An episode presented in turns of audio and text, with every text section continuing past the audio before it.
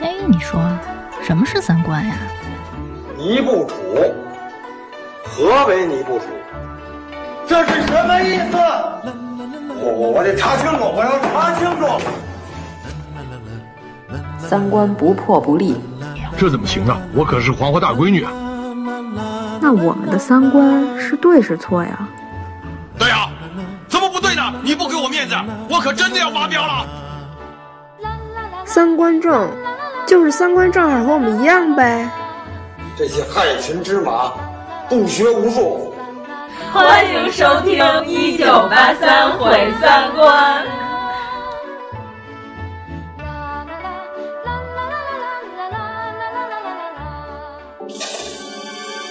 我总觉着有人在盯着我。别疑神疑鬼的。没错，是个小女孩在盯着我，她在地下室里。我看你今天有点神经。停！导演，行吗？行行行，过了。一个男人吊死了一个小女孩。导演，您戏过了吧？一个冤魂，因为谋杀生出的那个冤魂。导演，您戏过了吧？九七是吧？哪来那么多钱？导演，您戏过了吧？我当时真是怕极了。您戏过了吧？行了，再录不完，你恐怕得住这了。预备，开始。开始了，啊大家好，我是阎摩罗。大家好，我是王苏苏。哎呀，我们又开始录音 了。什么叫又啊？又开始？ 嗯，对、啊。哎，咱们现在是一月两 更啊，赶紧恢复一月三更。三，嗯哎呀，更不了。三更半夜，这么恐怖的一个话 题，硬往这上说 呀！我往上说，对我们是，其实我们上期里边已经有蛛丝马迹了，说这期要录什么，嗯我们居然兑现了。今天对啊，因为已经往后退两期了。你就是看了人家也说这话题， 赶紧说。但是我们跟人说的都不一样，对对，人家说的人文类，就我喜欢那些电影。但是今天王老师非要说一个我不喜欢的类型的电影，看的那些吧都比较常见。嗯 我们要说点不常见的，就是因为好多人都说大陆电影恐怖片垃圾，大陆科幻片垃圾，大陆儿童片垃圾。不是这你得分从什么角度来欣赏，啊 你知道吗？不不不，这今天我们要说几个牛的，就是我们大陆电影曾经特别牛过，在改革开放之后的那些年。 哦、真的吗？啊，哎，不过昨天我欣赏了一些啊，就是我传给你那个是可以和世界接轨的吗？你觉得？我觉得一九八几年的时候，啊、我们肯定是落后于世界 的，因为人家美国七几年已经拍出《星球大战》这种东西了。啊啊、但是我觉得不俗，嗯，哦就是因为制作费用有点 低廉，但是我觉得它这利益是吧？虽然它分镜啊、讲故事手法上、叙事上还有一些幼稚。但是哎，我就觉得八九十年代的电影特别敢说话，就是八九十年代电影特别猎奇，就他什么他都敢拍，什么他都敢讽刺、啊嗯，要不然就是哎，咱往里加点这个，加点那，有点像，其实像当年的香港电影，嗯，就是刚刚信息大爆炸、嗯、打开了国门，是吧？我们改革开放，然后他们都收到了一批猎奇的内部参考消息之后。 拿着这些内参就开始忽悠这些什么也没见过的老百姓，拍了好多特别棒的电影，嗯、老百姓都看得津津有味。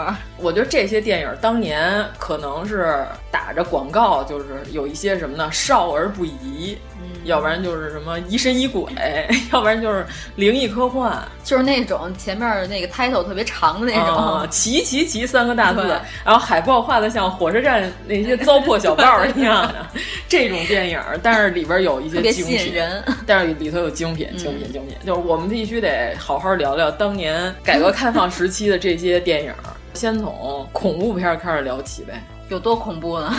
不恐怖，就是如果你用今天的角度看，一点都不恐怖。哎，你说今天的恐怖片啊，嗯、你觉得比较恐怖的是哪种？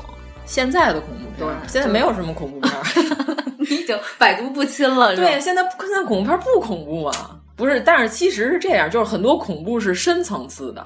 就是前两天细思极恐啊！对，前两天演的《湮灭》，你看了吗？没看、啊。哦，哎呀，那那你没看太可惜。那里边有一个会说话的熊，哦、就是那个熊出来那块儿的时候极其恐怖，就是让你感觉就是浑身起鸡皮疙瘩。是吗？回去之后你细思极恐不会，但是你当时你会觉得让你非常不舒服，是生理上的奇怪，特别奇怪。反正你有时间你可以看看《湮灭》，在网上找完全版，不要看那个。影片剪辑版，哎，就那个恐怖片儿叫是叫《招魂》吗？还是叫啊《招魂》系列还行对对对，嗯我觉得那挺挺吓人的，而且是属于你看的时候也不觉得什么，但是看完了以后就越想越可怕。 啊，主要是因为温子仁他是这样，他是有好多梗吧，大家都玩烂了，但是他就能玩出新的花活新花样 来，就是老梗上又放出了新的花朵。 站在巨人的肩膀上，嗯，对。嗯，然后反正我们要讲讲，这得算八十年代末九十年代初的一批很好很好的国产电影，啊嗯大家有时间回去找来好好看看。如果你们实在找不着呢， 我我这儿 都有。昨天下午王老师给我发了是六七个，对 他只看了一个对，让我必须观赏 完。对，因为后哦来我今天啊就要说嘛嗯，后来我就去看了《银护二》 哎呀，你好好关注一下国产电影。国产电影是垃圾吗？不，国产电影其实我有哦从来很没多说好过，的对东我西从来没说过国产电影对是垃圾对，里头有很多。我一般夸人的时候用一个词儿叫“乱石堆里的宝石， 狗食盆子里的大肥肉”， 就是全都狗粮里边有一块特别好的一个大肥肉。就是你这能个、说的有文化一点儿， 不能？ 去翻一翻这些故纸堆、 对我每次夸别人的时候，警徽堆，我每次夸一个人夸到极致，我实在想不出词儿来的时候，都说他是乱石堆里的宝石， 狗吃盆子里的大肥肉。就是我很多钦佩的好东西都，哦我都用这个词。太好了太好了嗯不论是人还是事物。那我们先说一个，就昨天你唯一看的那一部， 是一个叫一九八九年的电影《哦黑楼孤魂》。 哎，你听这个名字就特别火车站系列，特别 混，啊，《黑楼孤魂》这片儿，我觉得如果有好多热爱老电影的人，就八九年的这部影片啊，咱们如果要是有的人没看过，咱们先说一下大概剧情嘛嗯。，啊你先说一下吧。大概剧情就是说的是，上来这影片一开始是一个在这个特殊时期被批斗的一个知识分子，将他的这个女儿，他这个闺女儿小闺女儿看着得有十几岁的样子，是吧？嗯、上来就是这个吗？嗯，真的吗？你是不是把这电影掐头儿去尾，不要当件儿了，是吧？我可能是抻嗯你着是看看的着。看的 吗？太不像话了！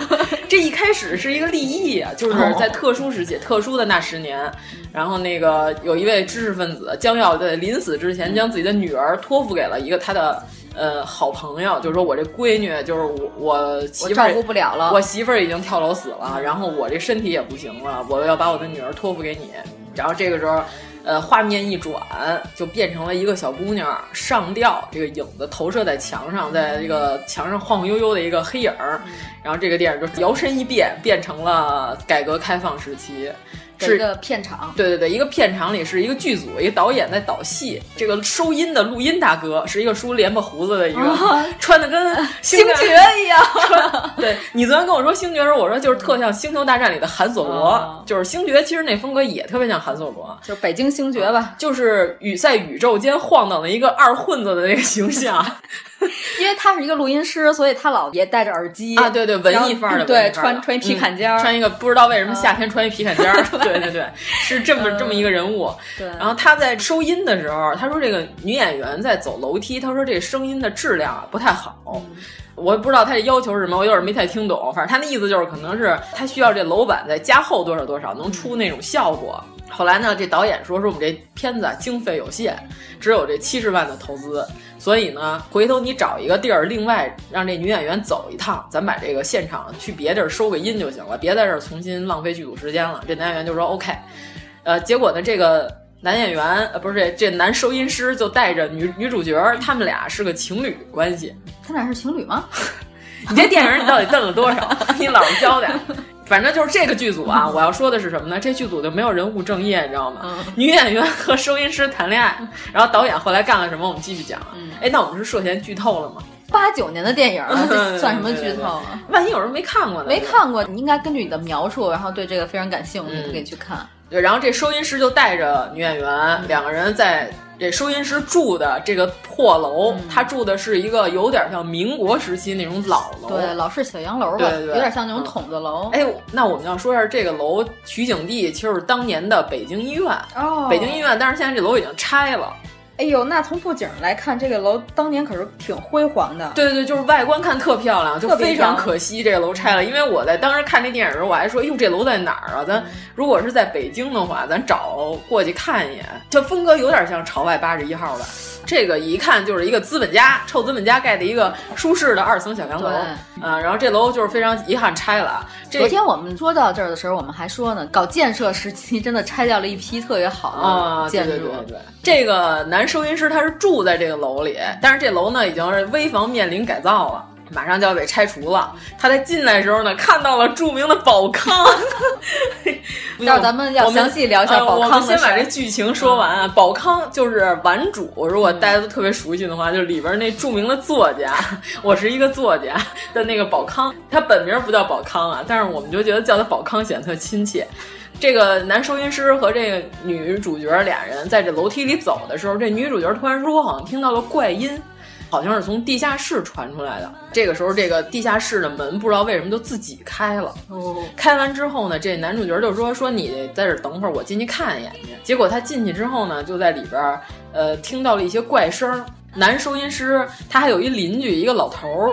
这老头儿就是当年参与批斗过这个知识分子的一个领导干部，然后他现在已经退休了，他已经是一个普通的一个老头儿了。关键是你刚看这大爷吧，你觉得是一个面目和善的这么一个看门大爷的形象嗯，对，就是他的邻居就跟他说：“哎，我这屋里特奇怪，嗯说我这门吧，它老出问题，就是有时候它老自己就锁上了，打不开。嗯然后我们家电视机也老出问题。”男收音师就跟他进屋，就说：“那咱好好看看，我帮您修修电视什么的。”他们俩就聊的时候，这大爷就说出了一些当年的故事。这个男收音师就说：“我刚才下地下室看了一眼，我好像听有怪声儿。”结果这大爷就脸色一变，他就说：“啊，这地下室都好多年没打开过了，你可别下去，死过不少人呢。之前死过一个小姑娘在里边儿上吊自杀了，后来就再也没有打开过。”他们俩正聊着天儿，那大爷坐在门旁边儿，突然说了一句：“请进。”大爷说：“我好像听见有人敲门。”结果他再一开门，门外就是什么都没有。就是你听这剧情啊，如果这样设计，我觉得用现代这拍恐怖片的手法可能还行，但是当年就有一些幼稚，你知道吗？就是他那个好多那个鬼就发出来哎哎哎的那声音是用人声合成的，对，就像我们经过后期的那些 嗯孔彤老 师特学别的缺。但是这个电影是什么？是新中国成立以来第一部杜比环绕音响处理的一部电影。那如果在电影院里看，其实还有一些恐怖。对对对，就在当年的电影院里头，有很多电影都不是这么高级的处理。当年这杜比立体声翻译不叫杜比立体声，叫什么呀？叫本片系道尔贝立体声 录制。道尔 贝。对非常有趣啊。后来这老大爷呢，在男收银师走后就被这个鬼害死了，出现了一个小娃娃身上附的鬼，就是听起来挺恐怖的。如果你要想到想成日本那种恐怖片儿，是一个小娃娃身上附的鬼，你可能觉得有点可怕。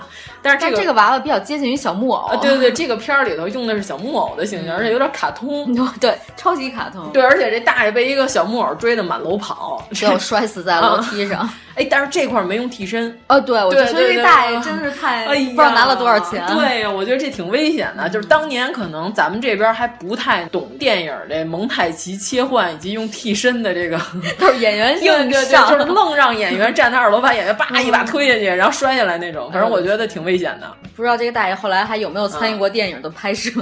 嗯这是他最后一场戏，可 能太危险了。哎嗯这个剧组更加奇怪的是什么？这个剧组的女主角声称自己有特异功能， 他能看到一些对对对，呃别人看不到的东西。他他声称他能看到那个过去的事物，嗯就是在你聊天的时候，他能在你脸上看到过去的事物。一些事实真相。对对对，这男收音师呢，他在楼道里，他有的时候就没事儿录点这空镜的声音。嗯结果呢，就是他在这大爷临死之前已经录到了他被害的声音，嗯就是他回家一放这录音，听见这大爷的惨叫声了。结果等他听完这惨叫声呢，这大爷才死。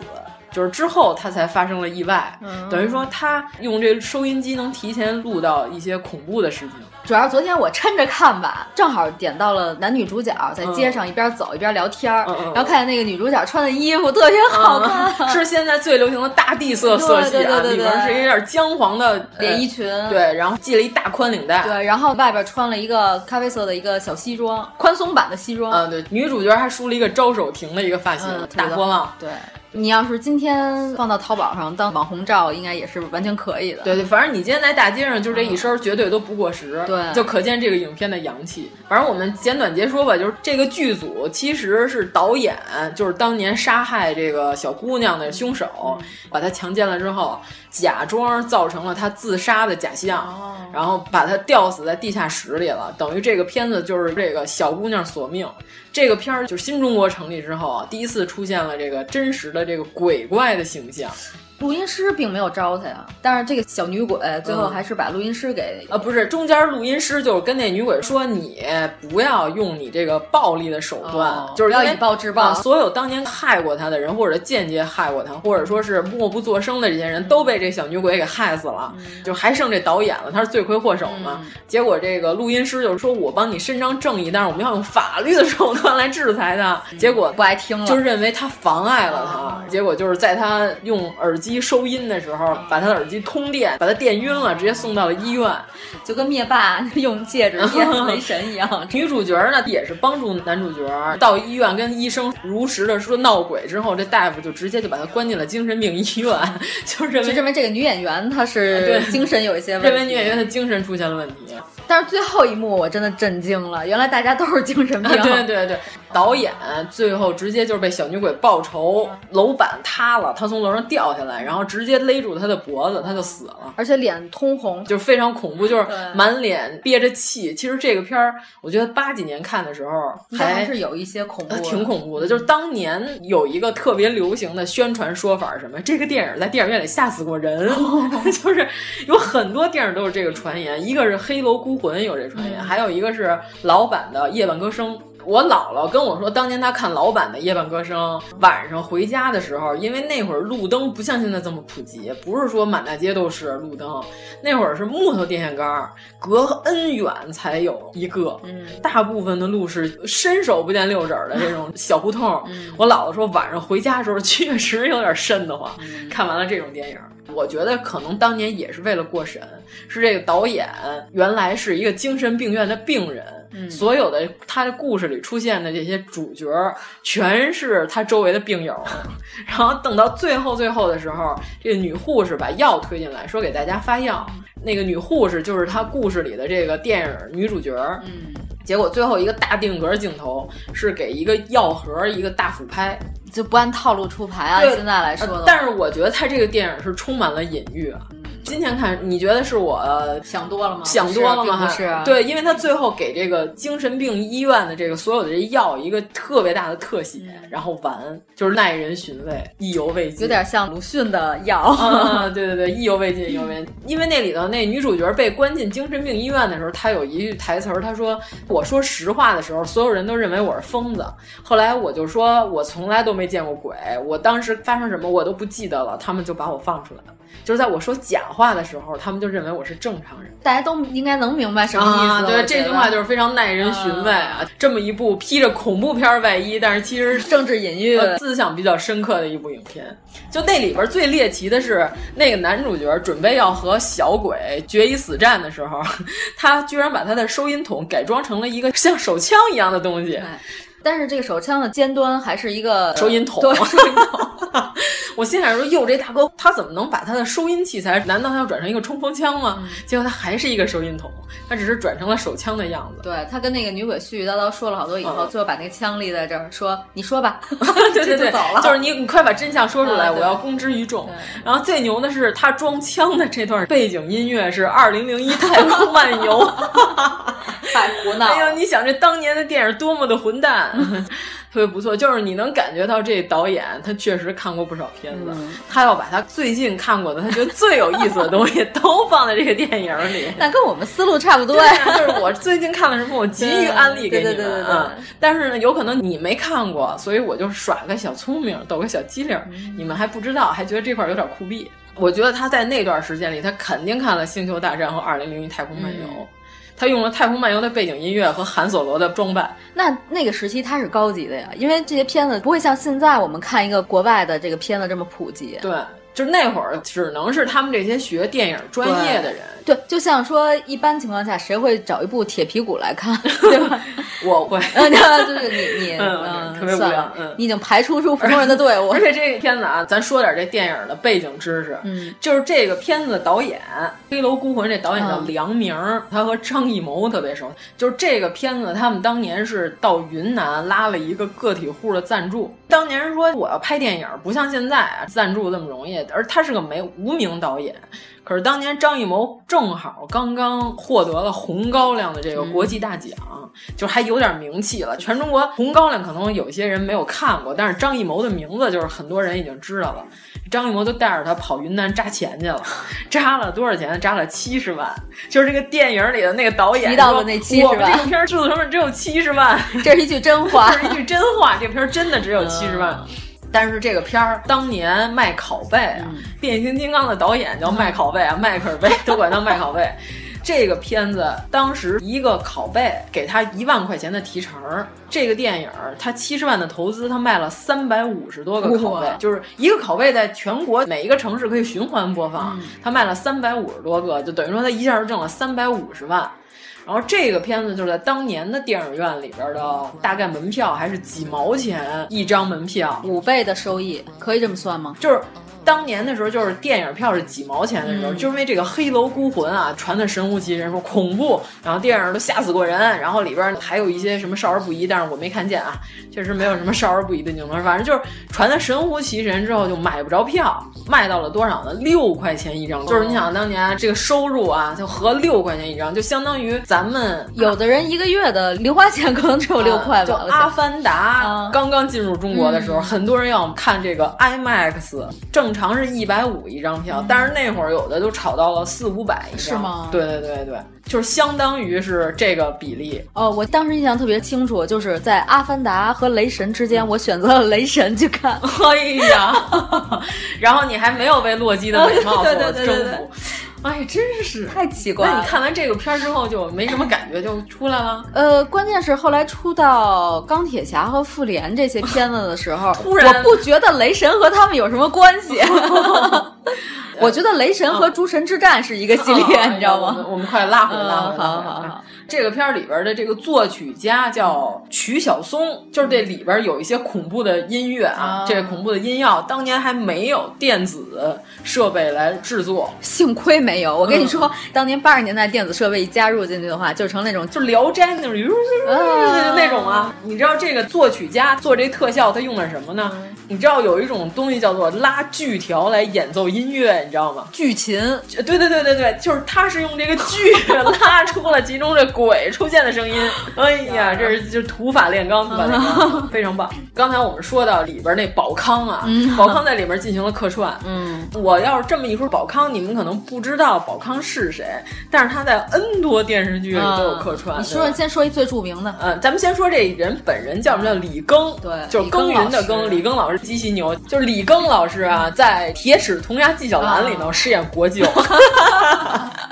而且还是一个废物。他在好多片子里都饰演国舅，就是网上对他有一称呼叫“国舅专业户”， 就是相当于什么呢？皇上最宠爱的 这个 大奸妃大奸妃的这个没有用的纨绔子弟的哥哥， 一般都是由李庚老师呃来李出庚演老师来出演，要不然就是街头二混子，嗯对吧？就是游手好闲之辈，要不然就是贪赃枉法的县太爷， 是不是？大概都是李庚老师的形象。哎当中呀，特别合适。 对对对，他跟贾宏声也演过不少片儿。他跟贾宏声演过一个，就是贾宏声在那里是一个行为艺术家， 但是他演贾宏声的姐夫，就那里边贾宏反声 正不。是姐夫就是小舅对子，对这对，那里边贾宏声的路子全是文艺青年中特较劲那种啊，虽然有点较劲，但是也是王子儿那块的。但是那里边只要李庚老师一出来，哇，那个接地气，太好了！我回头把贾宏声那片儿也传给你。 我感觉他这个戏路就跟于德利差不 多，呃，还比于德利要再游手好闲一点，嗯就是你感觉于德利是能扎着钱的人，他穿着西装打着对对领带的人对，对但是宝康老师绝对是属于端着炸酱面碗要谈论这个世界的一个人，嗯 哦有是吧？是不是有点这感觉？宝康老师在《顽主》里边是一个非常亲切的作经典的家形，嗯对对，打着领带，穿着一个极其不合体的西装。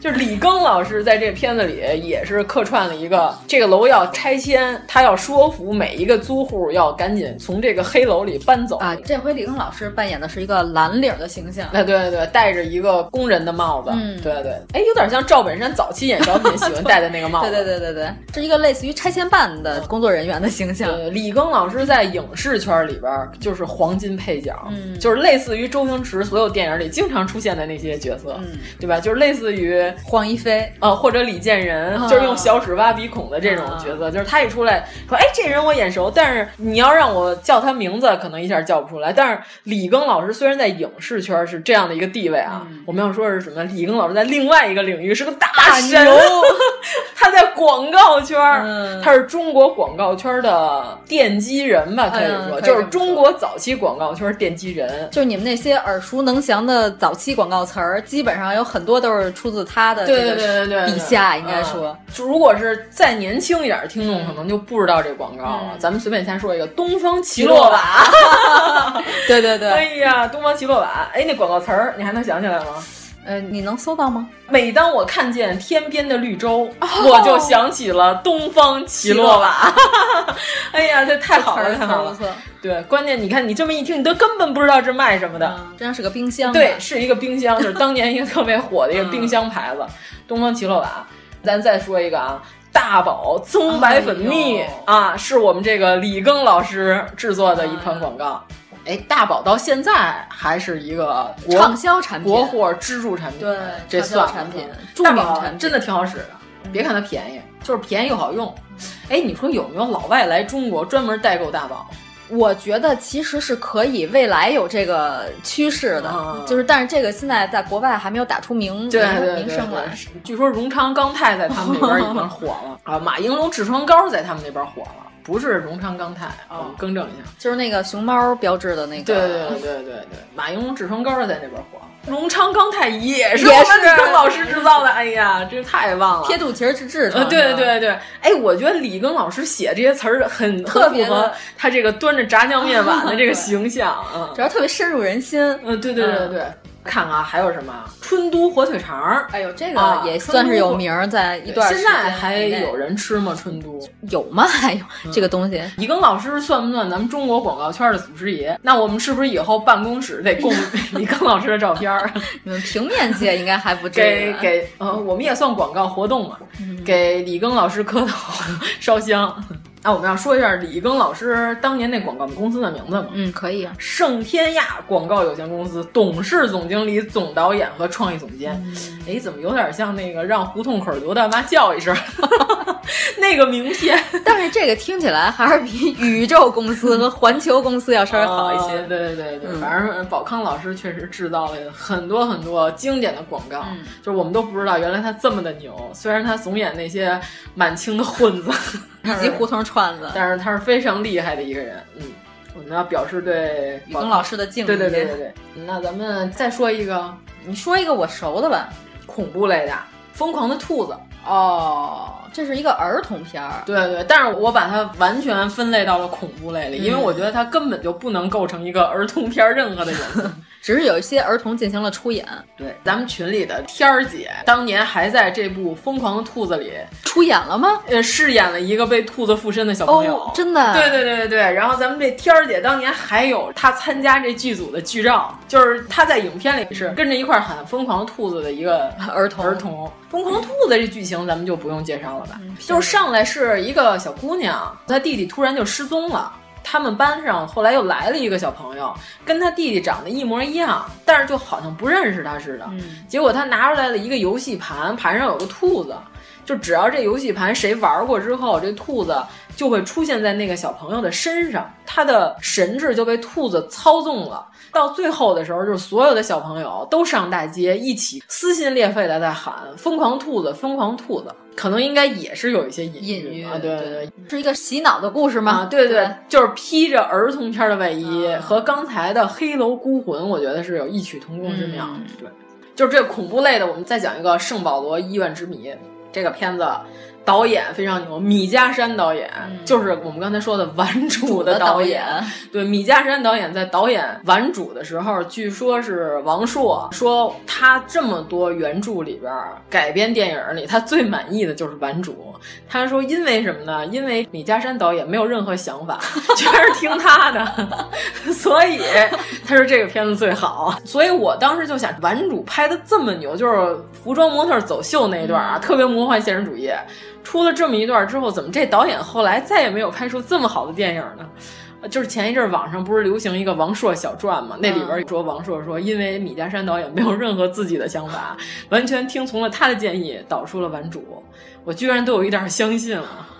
但是后来看了《圣保罗医院之谜》，我觉得米家山导演其实还是有一些想法。我昨天也是抻着看了一点儿，发现里边有一个主要演员是在《雍正王朝》里边演隆科多的那个 那个大哥，啊，是吗？是啊，哦哦，对对对不对对不对哦，哎呀，还真是！嗯哎，你这么一说，我一回 想，哎呀，是还不是真是他！哎嗯呀呀，就这里边宝康演 的不是李庚老师嗯，在这里边属于男三号了吧？已哦经，并不是一个普通的混子了，是一个医生嘛，阴沉的医疗工作者，阴沉的院长哦，已经不是一个普通的大夫了，已经是个天哪官儿了，对吧？我就觉得这个片儿的人设特别像上海美术制片厂那些试验性质的动画片儿，对对对，然后嗯关键是所有这些电影儿，就是当年啊我感觉都是什么，都是峨眉厂。嗯峨眉拍出这些妖里妖气的电影，哎，这片儿是不是峨眉厂的？我还真得再好好查查。啊，咱们就给大家大概说一开头嗯啊，开头说的是我国解放全中国之前，还有一些国民党反动派要对我们这个国家基础建设进行疯狂的破坏。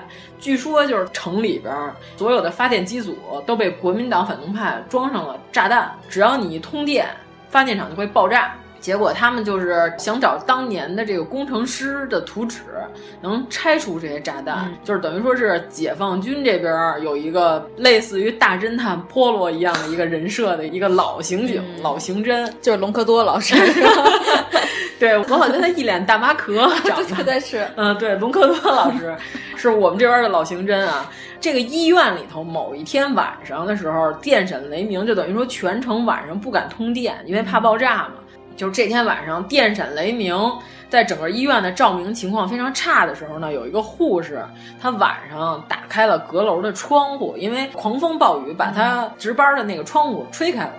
她要关窗户的时候，突然发生了一声惨叫，然后她就躺在地上晕倒了。结果后来第二天白天的时候，就说说这个护士是怎么死的呢？不是死于他杀，也不是死于自杀，居然是心脏骤停而死。哇，而且但 死是亡笔记，啊， 但是他的身体非常的健康，就是他并不是说我有心脏病病史才死的。一个人什么样的情况下能够说心脏骤停，受到巨大的惊吓，然后旁边有一个女小公安小助理随口来了一句：“除非看见鬼了。”提醒了老 刑侦老师，提提醒了隆科多老师，隆科多老师气上心头，眉头一皱，发现事情并不简单。居然觉得他说的还挺有道理。 对，然后这个片子中间就发生了一些奇情密案，大家有兴趣可以去把这部片子找来看一看。咱们要揭晓一下答案嘛？你随意吧，因为我也没看完。 对，因为这个护士晚上，她那个阁楼正冲的对面是医院的太平间的阁楼，等于说她晚上一定是在电闪雷鸣里看到了什么恐怖的东西，所以能把她给瞬间就给吓死了。呃，这里边就是制造了一些恐怖的气氛，然后在这个太平间里头还有一个驼背老头儿负责背尸体， 那不就是巴黎圣母院吗？对他知道很多其中的秘密。哦，我们就是大概剧透一下，就是这老头儿吧，当年他是救助了一个画图纸的知识分子，结果这知识分子就是这个小护士他父亲，就等于他们都以为他已经死了，结果他把这尸体背到太平间，都已经搁在那个停尸房那床上的时候，嗯那老头儿再回头发现床上人没了。然后那老头儿还自己叨叨，他说：“我就是一个背尸体的，我平常跟你们无冤无仇，你也别吓唬我。”嗯，他正说着呢，突然从他一个一个的床架子啊从床底伸出一只手来，抓住他的脚脖 子，就是这位知识分子。他是求助吗？对对，等于说他没死，我要是这老头儿，我就踹死他了。 而且这知识分子就是这个面色蜡黄啊，嗯非常恐怖。这段气氛营造的、渲染的非常恐怖。这个知识分子就是说，现在外面人都以为我死了，我出去肯定有危险，说我必须得暂时住在你这块儿。然后这老头儿就把他保护起来了。嗯等于说他好久都没看见自己的女儿了。他女儿就是在这医院里当护士。他就在那天晚上电闪雷鸣的时候呢，他在这窗户这边啊，他想看看他闺女，结果这风一下把窗户吹开了，嗯他闺女就看见对面一打闪，就是在闪的明亮过程中发现他爸已经死了，嗯一个瘦不拉几的跟死尸一样的，一个长得跟他爸特像的呃这么一个一一个，人就在他对面站着，嗯结果他就被活活 吓死了。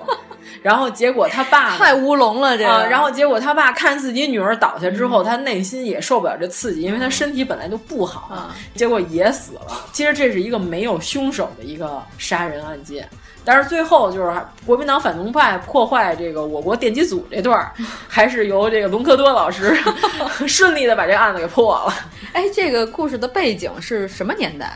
就是解放前。解放前。嗯对对哦对对，不是说有国民党反动派蓄意破坏我们新中国建设，等于是他侦破的这个过程嗯是在刚建国嘛，对对对，哦就是刚刚建国，还有一些白色恐怖的残余明白跟余明孽白，，有咱些搞特务， 在咱们这边潜伏，哦对，有一些匪谍，嗯就在我们身边。 这个片子里就是集合了所有这奇情怪谈嗯的一些东西，就比如说这个精神病院，嗯对吧？医院的停尸房，嗯背尸老头儿，这都是容易出事儿的啊地儿。嗯然后还有恐怖的民国木头老楼梯，这种恐怖的画面，对还是火车站小报的关键词。对对对对对。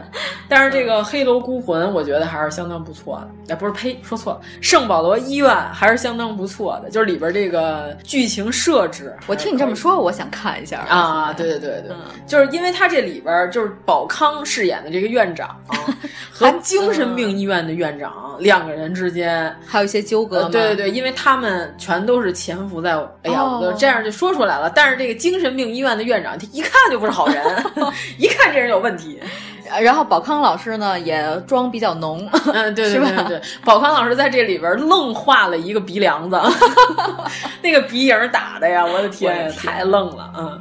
就宝康老师在这里是当英俊小生来使 用的，这这没有道理。就是这个科学家，就我刚刚说的这个假死的科学家的夫人，是一个看起来就是一个知性的美女。嗯这个夫人其实是和是和宝康好的，对宝康在里边真的是当韩剧男主角使用 的。但是我觉得这个片儿可能也是一些资金链的问题。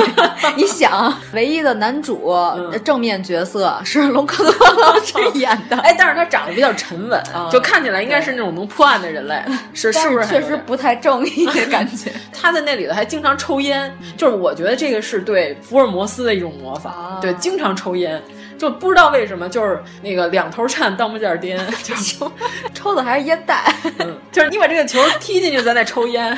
咱们待会儿聊一下世界杯的事儿吧。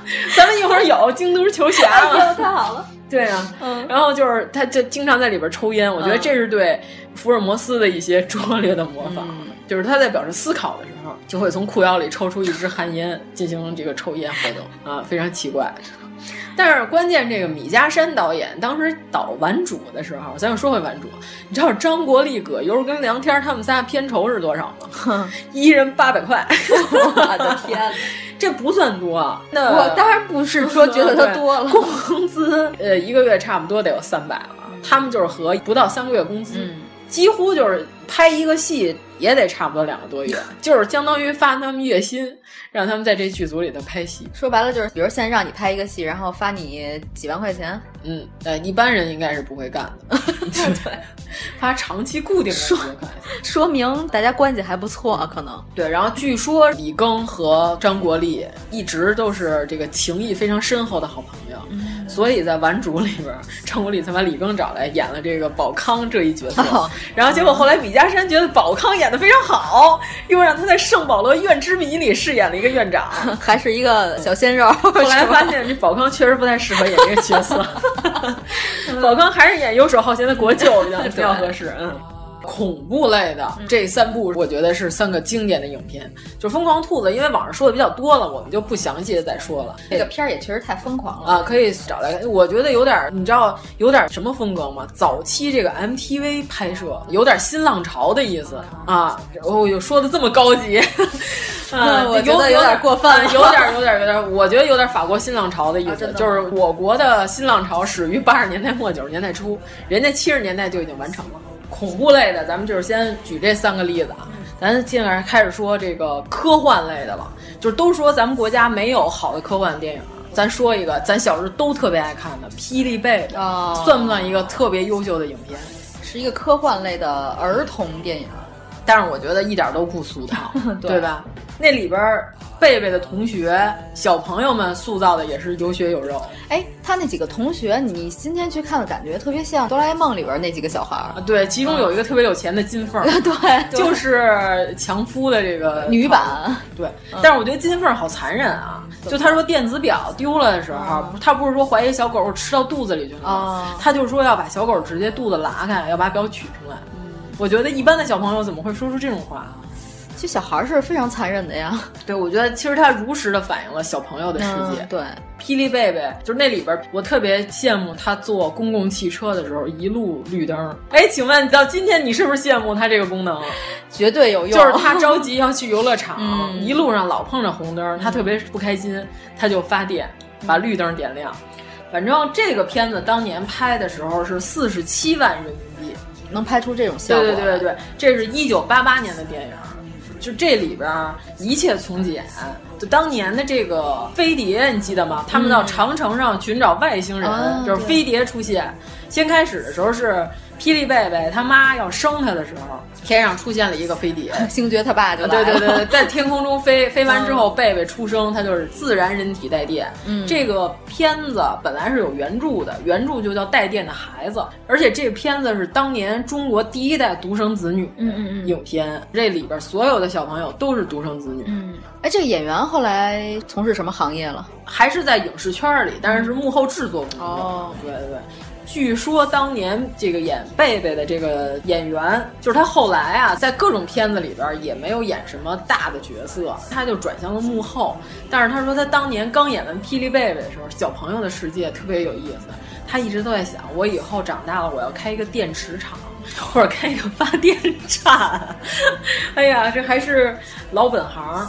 关键是这个片子里头最牛的是那个外星人，嗯这个外星人这个角色是著名导演冯小宁饰演，哦他是他演的外星人。哎，这个片儿是他拍的吗？不是不是不是不是，哦导演不是他，嗯但是呢，冯小宁导演在年轻的时候颇为喜欢。客串一些角色吗？颇为喜欢科幻题材的影片，哦就是他除了《霹雳贝贝》之外，冯小宁导演本人也导出了一部特别牛的片子，就叫《大气层 消失》，引出了我哎们呀第二科幻片哎，我觉得冯小宁导演的片子都是站在全人类的高度去他表达一些，啊特别注意环保，对而且他还特别喜欢饰演这些神头怪脸的角色。大气层消失这里边儿，我觉得最牛的是葛优老师演的这个科学家。嗯，大概说一下大意啊，大意就是两个罪犯，他们俩人呢无意间造成了一个带有这个化学气体的一个罐车的泄漏。就他们俩跑了之后呢，这罐车一直就在向外扩散这个毒气，结果这个毒气就烧穿了当地这个天空中的大气层，就是臭氧层烧了一个洞，等于说消失的大气层。就在这块儿，等于说紫外线就直线照射下来了，这应该是咱们小时候的社会新闻里边比较关心的一个环保问题。对对对，当年好像这个是一个热点话题，就是说对嗯南极的上空居然有一个臭氧层空洞。嗯，当时呢，所有的科学家也检测到了这个空洞，检测完了之后呢，就不知道这个源头在哪儿，只能发现这上空这空洞扩散的越来越大。嗯，就是没有找到这中心点。但是所有科学家都很着急啊，而且这个不能让社会知道这件事儿。如果让社会上知道之后，就是容易引起恐慌，就是没有了臭氧层的保护，我们就会被紫外线。电影里说的特别严重，会被烧死，也不是怎么着灼伤啊。然后片子里演的是一小朋友，他在家里头跟自己家的猫玩儿呢，结果他的猫突然会说话了，他就觉得特别奇怪，他的猫就跟他说，每当要发生什么大大的这个灾难的时候，都会有一个人类，他在这一天里都能听懂我们动物说话。我们这动物呢，要向你传达一些重要的信息。这个时候，你等于是天选之子，天命定之人。你今天你就能听懂动物说话了，怪医杜立德。结果这猫就说：“你就能听懂我们说话了。”说我现在要告诉你，这片地儿有一个地儿的臭氧层破了一个洞。你看，科学家和猫同时都知道了， 证明什么？普通市民的智商是不如这些宠物的。这猫就说：“我们动物的感觉特别敏锐啊，我们都知道这臭氧层破了一洞，你必须得赶紧去拯救这个世界。”嗯，我们出发吧，少年。年，这小朋友呢，他就带着他这猫上大街，他逢人便说：“你们知道吗？创从破了一洞，我们这儿快要完了。”没有人信他，因为他是个小孩儿，他就开始跑到了社会科学院，跑到了科学院门口，看到了葛优同志，说：“叔叔，你知道吗？创从破了一个洞。”葛优一惊，心里想：哇塞，怎么连这小孩都知道了？今天上午十二点半，哦我们这儿的机密、是吧？嗯十二点半以后没有人知道，你怎么会知道？表情一变，就说：“小朋友，谁告诉你的？”这小孩说：“我们家猫告诉我的。”葛优说：“小孩儿去玩吧， 你别没事儿回去再随便乱说就行了。”就葛优老师在这里边饰演的是一个非常严肃的科学家，一点都不搞笑，也不逗趣。而且这个片子体现出什么呢？就是当年人类的这个幻想能力可能还是有限，就是我国的这个科学幻想领域还是有限。特别逗的是什么呢？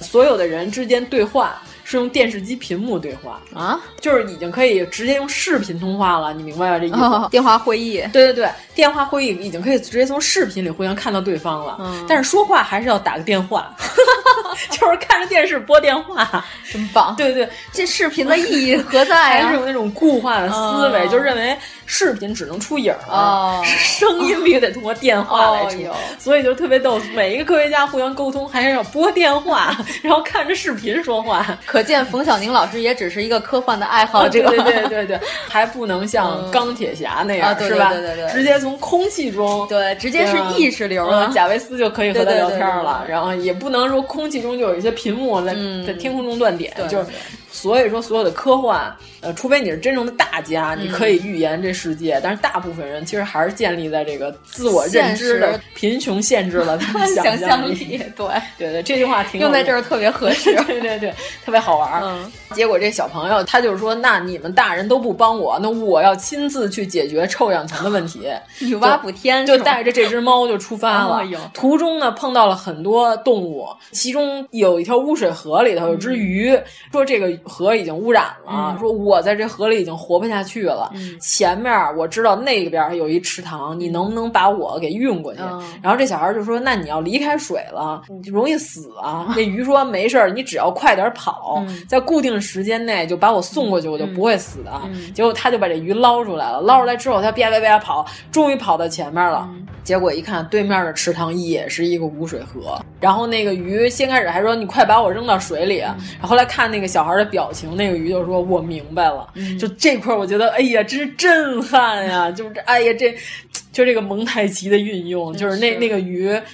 但是我觉得这片子如果拍的话，这条鱼可能是应该是牺 牲了，因为它是在空气中，嘴一直不停的在狂动，哦然后它配上了人类的声音。这小朋友还在森林里碰到了老虎，这个老虎呢就说老虎快要灭绝了，因为一个物种单体的数量小于两百，就会造成近亲结婚，哦然后所以说其实就相当于他们已经灭亡了。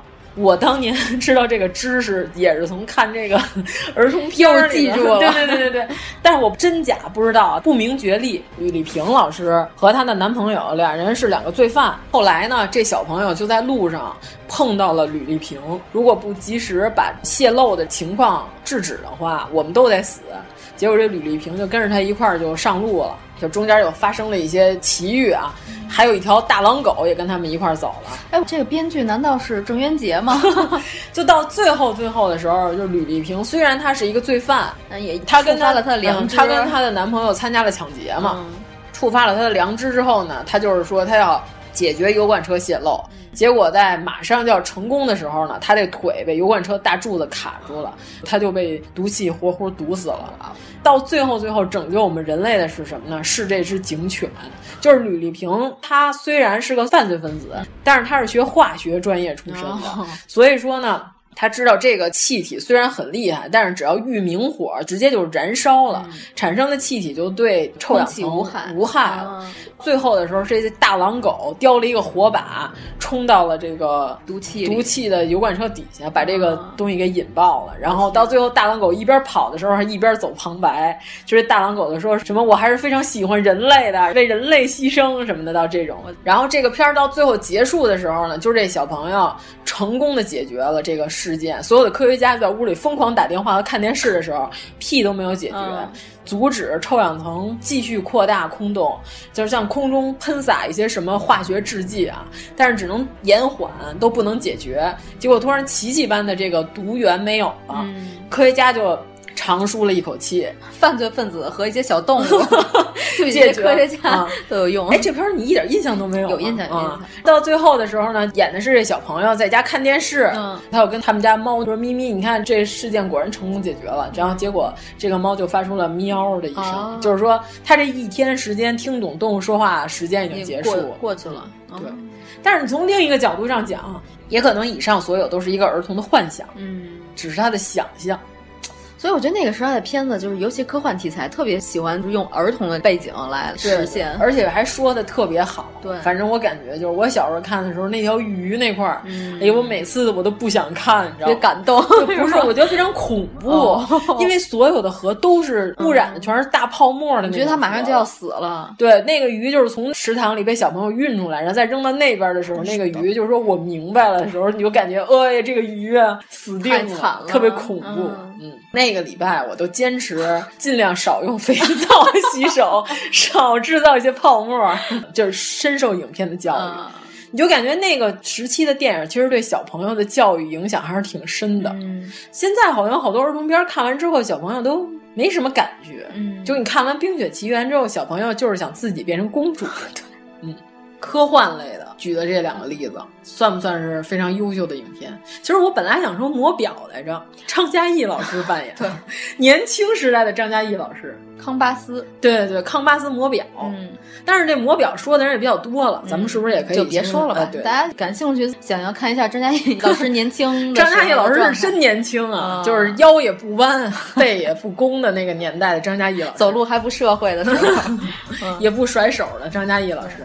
那咱们接下来是不是算你最喜欢的一个题材了吗？嗨民国异能类。你，你今天说的这些里没有我最喜欢的 你都不喜欢呀？对，那咱们说一个清末民国传奇译文类，勉强算吧，《夜盗真飞警》。哦哦，对，真这面个目啊，《夜盗真飞木》我错了，不 是井真里飞警 小没什偷么可偷的，井里可能是井水嗯夜盗真飞木，这你是不是可以好好说说？嗯啊，陈宝国老师啊，陈宝国老师嗯善于表演这个个清末的什么侠盗啊，之类呃，的神头怪脸儿一类的。啊对那你好好说说这 部玻璃花儿什么的 玻璃花儿不是不是不是一正面角色，但是我觉得那是陈宝国老师演的最好最好一角的一个角色对，后来打这门儿不行，根本不能比，嗯，还是玻璃花儿好大宅门的，我觉得某一些三观咱们还有待商榷啊。那是是时代局限，对就是我们啊只能说是时代局可以限。可以那个年代的人他就是有这种想法，嗯就跟封建与残余对，他就是他都不是残余的问题，他并不是因为他这样想是三观错的，是在他那个年代这是很正常的一件事情。嗯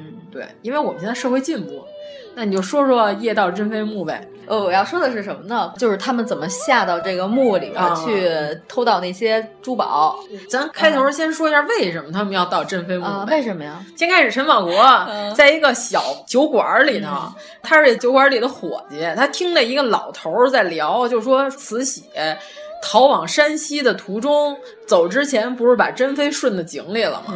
开头还演了一段特别诡异的情景，结果他在山西那边的时候呢，晚上就梦见井里头爬出了珍妃，就这段还弄得挺恐怖的。珍妃爬出来之后呢，就是向他索命，结果回来之后，慈禧就是内心有愧，然后以这个贵妃礼仪给珍妃下葬。这老头儿就在这小酒馆里就说，当今世界上这个墓珍妃的这里边应该是厚葬，嗯，弄了很多金子宝贝，然后并且呢说的是珍妃的墓比较好盗，只有一个珍妃生前伺候过她的太监给她守灵，说了这么一段社会奇闻，结果陈宝国老师听见之后呢，当就真了对，他就决定要偷盗珍妃墓。觉得他说的很有道理。嗯对对对对，然后你可以接着说了，就特别华彩那段儿，嗯哦，到真飞墓那一段儿吧，是一个盗墓团伙儿，嗯是吧？然后他们下到地宫里以后呢，把棺材盖儿打开了。珍妃本人这个容颜还是栩栩如生的，嗯，然后关键是他有一个桥段，他用一个布条儿还是一个什么东西，用自己的脖子把珍妃的脑袋、死人的脑袋给带起来，然后嗯拿它枕着底下的那些东西。嗯，对对对对。我觉得这块儿是真的拍得太好了、啊，但是好多盗墓的，好像都是这么演的，啊，是吗？就好多香港的片子，哦，对，就是人是趴在棺材上，嗯然后呢，他先把这个绳儿探过死尸的脖梗子后边儿，等于说就是脸儿脸儿对脸儿的，嗯对，你就觉得死尸马上就要睁眼了啊，把它抬起来，然后后拿他身底下的东西。嗯。关键我没怎么看过盗墓题材的书啊，是不是有这规矩？就是说这个死尸不能乱动，不能跟孙殿英似的把尸首直接拖出来给嗯豁了。因为当时孙殿英到慈禧墓的时候，不就直接把慈禧嘴都给拉开了，弄得跟裂口女裂口女似的，把她嘴里那颗大东珠给掏出来了。但这些也都是传说，是不是真的？咱也不是哎，这个网上还是有慈禧墓当时被盗的时候被照片儿吗？被难道。毁掉的尸体有一张，就是脸上确实有一个很大的刀口，那你凭容颜可以看出那是慈禧吗？那哪儿看得出来都烂了。哎，但是我就是说呀，死尸这个驻颜珠，我觉得只是把它放到嘴里，把嘴撑起来，这样显得他的脸没有很快塌陷。啊，对对对对，我觉得是这个对，对，所以不并不是说它有什么化学的这个什么，呃主要能还量是密封的好，我觉得就是只要它气密性够，对，而且这片子一开始就是和珍妃墓先开始给它下葬，整个那个排场走的还是比较规矩的，一直到最后那地宫的石柱卡在整个地宫门上的时候，那块儿我觉得做的都比较精美，嗯，就是开头还挺精彩。哎，所以珍妃墓现在是在哪儿啊？具体咱还还真得查查，嗯但是有档案记载，慈禧确实是厚葬了珍妃，嗯就是当时是以这个贵妃礼仪下葬。但是看这老佛爷的这个坟都被刨成这样的前提下，嗯我觉得珍妃墓应该也没有什么。这主要是整个清东陵都被孙殿英他们祸害差不多嗯了，人都是拿大箱子往外抬，他是明目张胆的，嗯啊，因为大部分盗墓的不都是打盗洞嘛，就是还是道义有道那 种，不会说直接就给你大炮开啊西轰他 娘！不会给你骨灰瓤了那种。但是孙殿英直接用的是炮，嗯他直接用大炮就直接把陵给炸开了。对他就是手段非极其残忍。反正咱们说到这段的时候，咱们是不是可以顺便说说这个珍妃以及这个老佛哎，爷快的说形快象说！ 我这期我就等这 段哎儿呦了，，就等这段儿 对，前面那些对都不重要。其实我觉得吧。咱们这都是野史啊，嗯就是一开始野起来了，我们就就是野子， 就是我们要说野史，就是很多这个影视剧题材里边，不是都把珍妃表现的是楚楚可怜，啊对吧？慈禧就是非常狰狞的一个老婆婆对，形西象后一一般就是直接就是骂街那块的，嗯 天天折磨真主。据清史这个档案记载啊，还有一些当年在宫里头出来的这个太监跟宫女儿表现的是什么呀？他们说这个珍妃啊，其实本人性格比较暴烈，就是硬刚那种。哦哎呦他说为什么慈禧和他的关系能这么不好？嗯他说因为后来珍妃说话抬杠，是嗯其实吗故宫里头没有真正的冷宫，冷宫是什么呀？把你圈在哪块儿不让你出来，就是就是所谓就的叫冷冷宫。对，故宫里没有那有一个地儿挂一牌子啊现在叫写冷影宫视剧里头最缺的是什么？ 有一个大牌写 冷宫。哎呀，太缺了！我的天呐，故宫就是故宫，你把整个紫禁城逛一遍，没有一个地儿叫冷宫。最最应该被称之为冷宫的，可能是比武山庄、 梁宫， 对梁东宫宫、春日，东宫。 关键是这个珍妃当时就关在慈禧的那个嗯宫里，慈禧那个宫叫啊宁寿宫，想起来哦了，就是光绪年间，慈禧是现在住在宁寿宫。嗯如果大家要是想去看一眼。可以买那个故宫多加十块钱的珍宝馆的票，啊就是能进入宁寿宫里边，还有故宫紫禁城的那个大戏台也可以看，那里边就有当时是一个夹道，哦一个小胡同一样的，到紧那头儿一个小屋子。据说是珍妃就是直接被禁足了，就不许出来。听着有点像功夫里边关那 哦个火云邪手那个地儿， 火云邪神，那珍妃有没有穿拖鞋起来？真这头发也不多了。 关在那块儿之后呢，就是说的是慈禧每逢初一十五都要再把他拉出来训话，就是骂他。啊骂完他之后再拉回去，其他时间珍妃是不能出这个屋子的，就是只能在里面。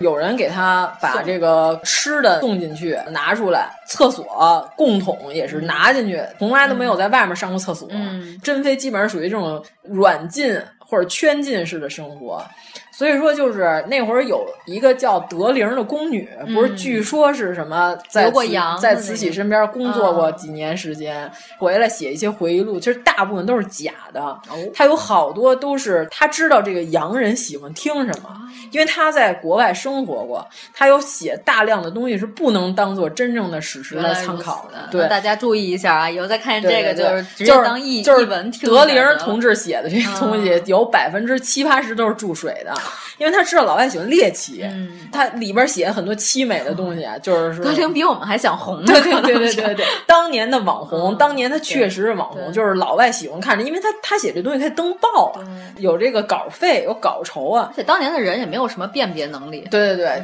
因为人都说这就伺候过老佛爷，嗯他说的肯定是真的。咱不是之前说过吗？统称就是光绪跟慈禧所有的太监宫女都管他们叫佛爷，嗯，不是说只管慈禧一个人叫佛爷。这德龄他就说是晚上的时候，光绪有的时候还密会珍妃，珍妃，嗯所以导致了这个珍妃后来被扔到井里之前还怀着孕，这个完全就是她的胡说八道。啊，因为当年晚上紫禁城只要落锁，除非有谕旨，就是皇上亲自写的条儿和慈禧亲自写的条儿，所有各宫门的门锁是不能随便打开的。嗯而且，就算是皇上亲自写的条儿了，他必须得亲自过来验看这个皇上写的条儿，才能让把这锁给打开，嗯才能走。因为人家安保措施也是非常严格的。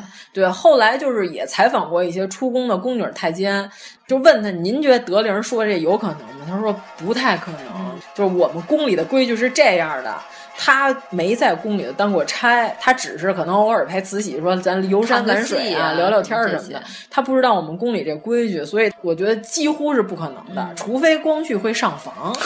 但是呢，这个故宫的墙大家都知道，大概我觉得三四米总有了吧，反反正正真心 哎呀，反正以光绪的这个体力，嗯我觉得应该是不太可能。所以说，珍妃被扔到井里之前是怀孕是万万不可能的。然后还有很多影视题材的表现的，就是什么，就是慈禧临走之前特意说吩咐把这个珍妃扔到井里。嗯现在网上有两种版本。历史记载的有一个版本说的就是慈禧本来是想带珍妃走的，嗯因为是什么呢？当时不是已经呃外敌沦都陷了打到北已经对京了吗？他为了皇家颜面，对非得对带着儿媳妇儿走，就是说的是什么呢？如果这女眷落到敌人手里，嗯是吧？就这是皇上是一种啊侮辱。对，有会说的不不会听的 是吧？好说不好听哎的，呦他这个年纪，我这个岁数，哎呀，我的天！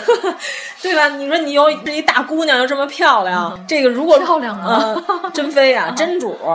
呃反正现在网上的这照片儿不能证明真的就是珍妃本人，嗯对对，而且一些后妃或者是一些贵对族对，妇女啊是可能是牵强附会。到现在为止，就是所有故宫里挂的珍妃的照片都有可能是错的，嗯并不是珍妃本人，这个是有一定根据的。因为是什么呢？珍妃那张照片你看了吗？她前面有一个刘海儿，嗯你发现了吗？对很短很短的齐屁帘儿，这个是汉女、嗯汉族妇女才梳的发型。呃，大家可以参考一下《甄 嬛传》。所以说，这有可能压根儿就不是珍妃本人，但是这个我们也不能判断呢。但嗯呃是故宫曾经挂过 错的照片， 就是溥仪的父亲、嗯啊，然后当时挂的是错的之后呢，溥仪在新中国成立之后，以这个普通公民的身份参观过故宫，他看了一下这照片，说这一位应该是挂错了。嗯故宫的工作人员还说：“你是谁？你凭什么说这张照片挂错了？”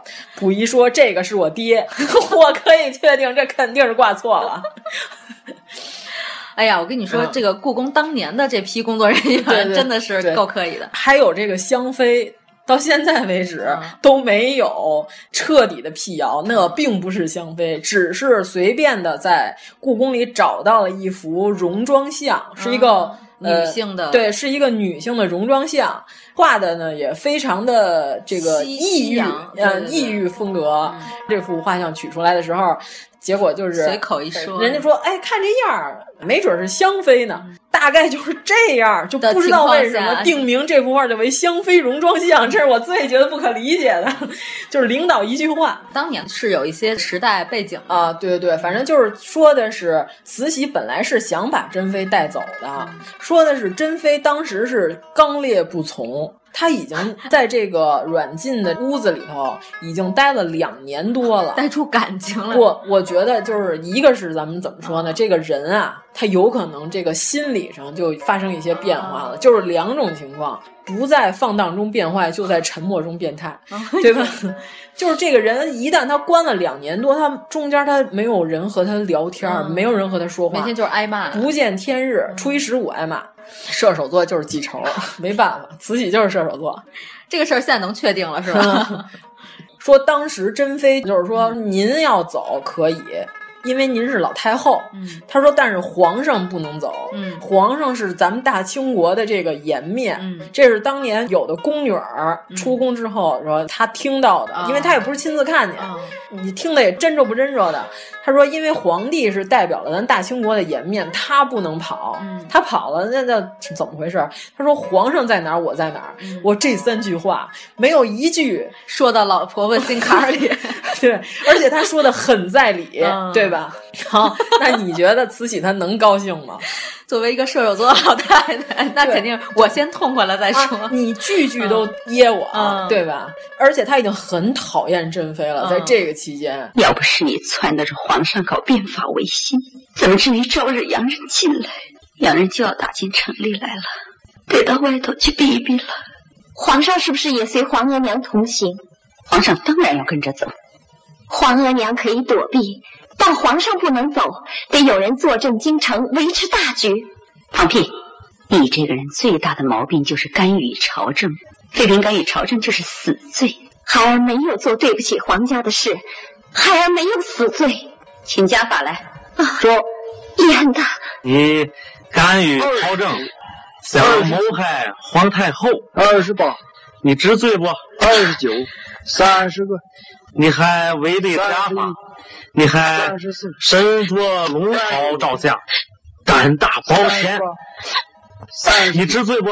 据说当时慈禧说：“那你就为咱们大清国殉国，对吧？你要是不想走，你也不能。他不是说我非得把你害死，嗯、你要被他们掳走了，对。”大清国这颜面就更没法弄了。嗯、有一种情况是说的珍妃自己就投井了，哦、然后呢，还有一种情况说的是当时崔玉贵就是有一个崔姓太监 崔玉贵，嗯、他是慈禧亲自就是说，那你就让他死了吧。嗯、崔玉贵把他给拖出去的，《故宫退食录》还有什么《宫女谈网录》啊什么之类的，就类似于这种书里头都有记载。还有一个写的绘声绘色的，我觉得这就有点假了，因为现场只有崔贵、慈禧、珍妃仨人，嗯、他们具体到底说了什么，就只是他们三个知道，隔墙有耳啊。还有人说是把珍妃往外拉，一边瞪珍妃一边求饶，就是还那个说李安的啊，饶了我吧，嗯、就是因为光绪其实对李崔安的吧，呃，不是李莲英在旁边看着，哦、他是说李安娜，你帮我求求情，哦、我不想死。 嗯、然后崔玉贵就把他抱出。出去了，我好像没记错了，徐帆还演过真主呢，嗯、演过一回，就是崔玉贵把他脑袋朝下，他手还撑着井，哦、不想掉下去，然后结果还还是被崔玉贵给顺下去哦。那个电影里边演的应该是李莲英亲自把他扔下去，我要是没记错的话，应该是姜文同志饰演的李 莲英，就是李莲英同名影片。对对对对，就是那里边是刘晓庆演慈禧，啊、也是一部改革开放时 期哦特别猎奇的一个精彩的电影。对对对，它这里边的细节就是按照出来的这些太监宫女儿所说的复述的这情节。我印象里这部片子比《垂帘听政》要猎奇。对对对，添油加醋。对， 全是街头巷闻那种、啊。但是就好多人都说说姜文。演啥都像姜文，嗯、我建议你们去看一眼姜文演的李莲英，嗯、这绝不像姜文，而且演的非常好。姜文一共演过两个特别不像他的角色，他演过溥仪，他演过末代皇帝溥仪。哎，你别说，我还真有点印象，是哪个片儿里来着？末代皇后哦，我要是没记错的话，谁演的呀？就是这个主演女主角是谁来着？潘虹吧，要是没记错的话。潘红演婉容是吗？哦啊，应该是。反正这个就是，哦因为我也有印象，姜文有戴着小圆眼镜啊，儿不的这是个嗯姜文是肯定演过溥仪，但是这个影片到底是不是末代皇后，就是还得哦再求证一下。还有这婉容是不是潘红演的，这我还得再回忆回忆。反正李莲英这电影我是看过好几遍，当年是太监崔玉贵儿，这个可以确定是他亲自把珍妃扔到了井里。回来的时候还有一个细节，等慈禧从山西那边逃亡回紫禁城之后，首先他有一个细节是崔玉贵儿被轰出了宫里。可能慈禧就是走了之后，认为自己当时在气头上，这事儿做的确实过火了。他认为不应该杀掉珍妃，然后就迁怒于这个太监。嗯呃，但是呢，这事儿必须得有一个顶包的呀，就我不能让我的良心上受到谴责呀。啊然后慈禧对外公开的说法说的是什么呀？她说我只是说气话，说那你就去死去嗯吧。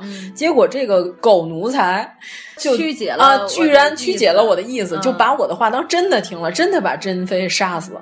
所以就是后来。慈禧确实是把珍妃是以贵妃嗯礼仪下葬的，综合你刚才说的这些嗯啊，应该慈禧本人并没有真的很想杀掉珍妃。对对对，他只是在暴怒的情况下， 因为他是射手座，嗯射手在暴怒的情况下，不知道能干出来什么。 对对对，就是操你血妈那种，没有办法，就是你在你在笑什么？就说你刚才那句话太糙了。 我觉得不用打逼，这是射手座。对，反正我们能判断的，珍妃当时确实与慈禧发生了激烈的争吵，这个是嗯肯定的嗯呃对对对，而且慈禧为什么这么恨她，确实是因为珍妃鼓动光绪变法。啊其实变法维新吧，慈禧早期是支持的，因为收效，结果他后来一直到袁世凯跑到他那儿去，他说这帮变法的人，一是不靠谱，对吧？一个是这个公共汽车尚书，这个公公车尚书的这位有为老师嗯有为老师，他真的是不靠 谱。他发现了这个高中文凭的这个社会激进分子，他就是大道理说的一套一套嗯的，真到实践的时候不行。其实袁世凯是一个实干家，他嗯一下就看出来这人不靠谱了。因为你想，百日维新这一百天里头发了多少条政令？就是我们必须，我们从今天开始，我们要咔嚓一下怎么着，呼啦一下怎么着。 所有人都知道，改革是一个漫长的过哎我程。啊这儿能配贾玲那 个咔嚓 叽里哗啦。不不不不不，我们还是要严肃。就是康有为真的是用一些表面很激进的理论，就是咱一家之言啊。说服了光绪，因为光绪太年轻了，而且他很着急，他知道大清要完，因为他这个年龄上他无法分辨。对但是袁世凯已经是一个他见过多少人啊，他在什么位置上，对吧？他一眼就看出来这人不靠谱，而且他知道康有为鼓动光绪，康有为跟他说说什么呀？说咱们国家的这个大清的实权还是在这太后手里。说您要是真想变法，那您就必须得跟太后决裂，对吧？这事儿你要深究的话，轻了就是软禁，重了就是干掉太后呗。说白了，慈禧当年她又不是不知道这些，其实康有为，如果他是这样说，其实对于光绪来说，有点站着说话不腰疼。对啊，呃，那你不设身处地的为你的小皇上考虑一下吗？就是他就是用他这种激进的方法来说，从他这改革的这手法来看，我们已经能看得出来，就康有为这人极度不靠谱，对吧？一百天里发了，呃，说不好听的就是咱百一百天，咱把全整个大清国咱进行一次土改，就类似于这种，这种不靠谱，对吧？你想想，王安石当年变法那么多年，尚且还有反弹呢，还有新旧党之争呢。你别说这一百天，你就好家伙弄出这么多不靠谱的事儿。而且当年他想拉拢袁世凯，说咱们把这个变法这事儿搞定，结果袁世凯。我觉得袁世凯就真是被历史抹黑了，他的脑袋是比较清醒的， 他没有当时就想我要站队，我肯定不可能站在这个不靠谱的这个高中文凭的人的身边啊。我就觉得梁启超比较可惜。你说你一个大文豪的一个儿子，你怎么能 梁启超当时年龄也是小吧，嗯被忽悠动了，被反正 是忽悠动了？嗯就是理论上比较激进嘛，叫鸡血，很多人就容易被忽悠了。嗯但是这个实干家 袁世凯同志去找慈禧，就是相当于现在老佛爷有一个人，他要围攻谋海，哦他要鼓动皇上围攻谋海，嗯说老佛爷这事儿您您自己掂量呃掂量、啊，对，您看着办吧。慈禧动怒一下，这火就起来了。 不是，就是你别动我，啊亲， 对吧？对你想折腾折腾你的去。嗯其实你想想，慈禧她想让大清国亡了吗？她是大清国的太后嗯啊，嗯她喜欢这国家亡了，她什么都不是嘛，她又不傻，她跟大清国是一条船上的人，而且她所有鼓动光绪变法维新的人，我都看不顺眼，尤其是珍妃，你这个小贱人， 对，嗯，我叫弄一弄啊，对，而且珍妃就是这个性格确实是比较刚烈。就是说话不太拐弯儿，是吧？呃对对嗯对，有点什么呢？恃宠而骄。啊、对，其实我觉得电影里老把她表现成纯真少女，其实是不对的，她、嗯、是挺酷毙 的。硬核，对对， 搁现在可能珍妃就是涂一黑嘴唇，然后一身纹身， 头发剃掉一半啊儿那种，天天给光绪听摇滚音乐。 对，呃，那可能也不太，我觉得有点华妃那感觉吧， 就是恃宠而骄。我知道皇上 就喜欢我， 就宠我，就宠，不就不雨露均沾是吗？光绪皇帝的这个取向问题，其实也是比较成谜的。就是那会儿有一个著名的男旦叫于玉琴，于玉琴是网上老说这个慈禧爱听戏，还老爱听教训儿子的戏，就是他说呀，在精神上折磨光绪，其实是错的。就是所有的妖魔化慈禧，我们现在要证明啊，慈禧跟光绪是两个喜欢听流行歌曲的人类，就是就跟嗯喜欢听二人转的母子一样， 他们俩嗯在当年的这个宫里十分的喜爱看戏，嗯、而且经常自己喜欢的角儿要叫到宫里来邀角儿。光绪最喜欢看于玉群的戏。为什么这么说呢？就是当年这个《故宫退士录》上写说，有一个太监在收拾光绪的桌子上的这个稿件的时候，说看见皇上有一封信上写什么“我爱于庄，于庄爱我”，写了满篇纸，和现在的脑残粉是一样一样的。嗯，比如 说，就我要和吴彦祖结婚，写一百遍，太好了。对呀、啊，不是说当初光绪刚刚开始选妃的时候，他根本没有第一眼相中珍妃，嗯、他也没有第一眼相中隆裕，他喜欢的是德清的闺女，嗯、因为什么呢？因为说她长得跟于玉琴超像。就是于琴这是男旦嘛，他扮上女装，和这个德清的这个大闺女长得是超像。对，但是现在我们还非常有幸的能看到这个于琴的照片， 就是大家可以去看一下，然后分析一下、嗯、德清的闺女居然是长成了这副鬼样子，反正就是长得挺够十五人看半个月的。但是呢，一个是过去照相技术不行，嗯、一个是人也不会像咱们现在这种啊斜四十五度角收下巴显瘦嗯亲，也不会这样。而且有的时候这演戏啊，人要动换起来。和这个照片是不一样的。你看黄渤，你现在是看时间长了，是不是顺眼了？但是你第一次看黄渤的时候，是不是什么鬼？怎么看怎么不顺眼，就是太奇怪了。这个人长对吧？对吧？对吧？嗯对吧？是不是有有这个感觉？所以说这个于玉琴，然后反正是相信他演起戏来还是有一些。哦嗯你知道光绪喜爱嗯于玉琴喜到什么程度吗？就是喜欢到什么程度 啊？喜到程度。下了戏之后。嗯光绪让于玉琴坐在他的腿上，哦、我的天、啊！对啊，有这种剧情， 有这种画面，被当时这个太监出宫的时候流传了出来。哥们儿，你猜哥们儿那是个爷们 儿。对啊，让他坐在自己腿上。嗯，据说光绪喜欢珍妃是为啥呢？是因为珍妃喜欢穿男装，哎、所以说这个光绪皇帝的性取向有些成迷。反正他是很爱于庄啊，我爱于庄，于庄爱我，写一百遍。哥，今天光绪老师可能会捧王佩瑜的场吗？嗯，哥。今天吧，光绪老师就是给创造幺零幺给王菊送发财树那块的。大家知道王菊是谁 吗？不知道自己百度去啊。嗯，菊花的菊。对对对。结果后来呢，慈禧就是说说皇帝喜欢某一个戏子儿，这个没什么关系，但是你不能过分。 嗯，有一个传说啊，这个就不知道真假了，就是慈禧就是说皇上就不能再招他来唱戏。用的是什么招呢？有的时候啊唱戏的时候要配刀嘛，结果那天给换成真刀了，嗯、开了刃儿啊，被发现了，说那你这就是携匕首见天子，这就完歇了， 完完啊，你就再也不能进宫了。嗯、但是你要换一个角度上讲，哦慈禧不想让光绪追星，尚且要耍手段。其实他们没有那么蛮横，就是说我说了算，就是你。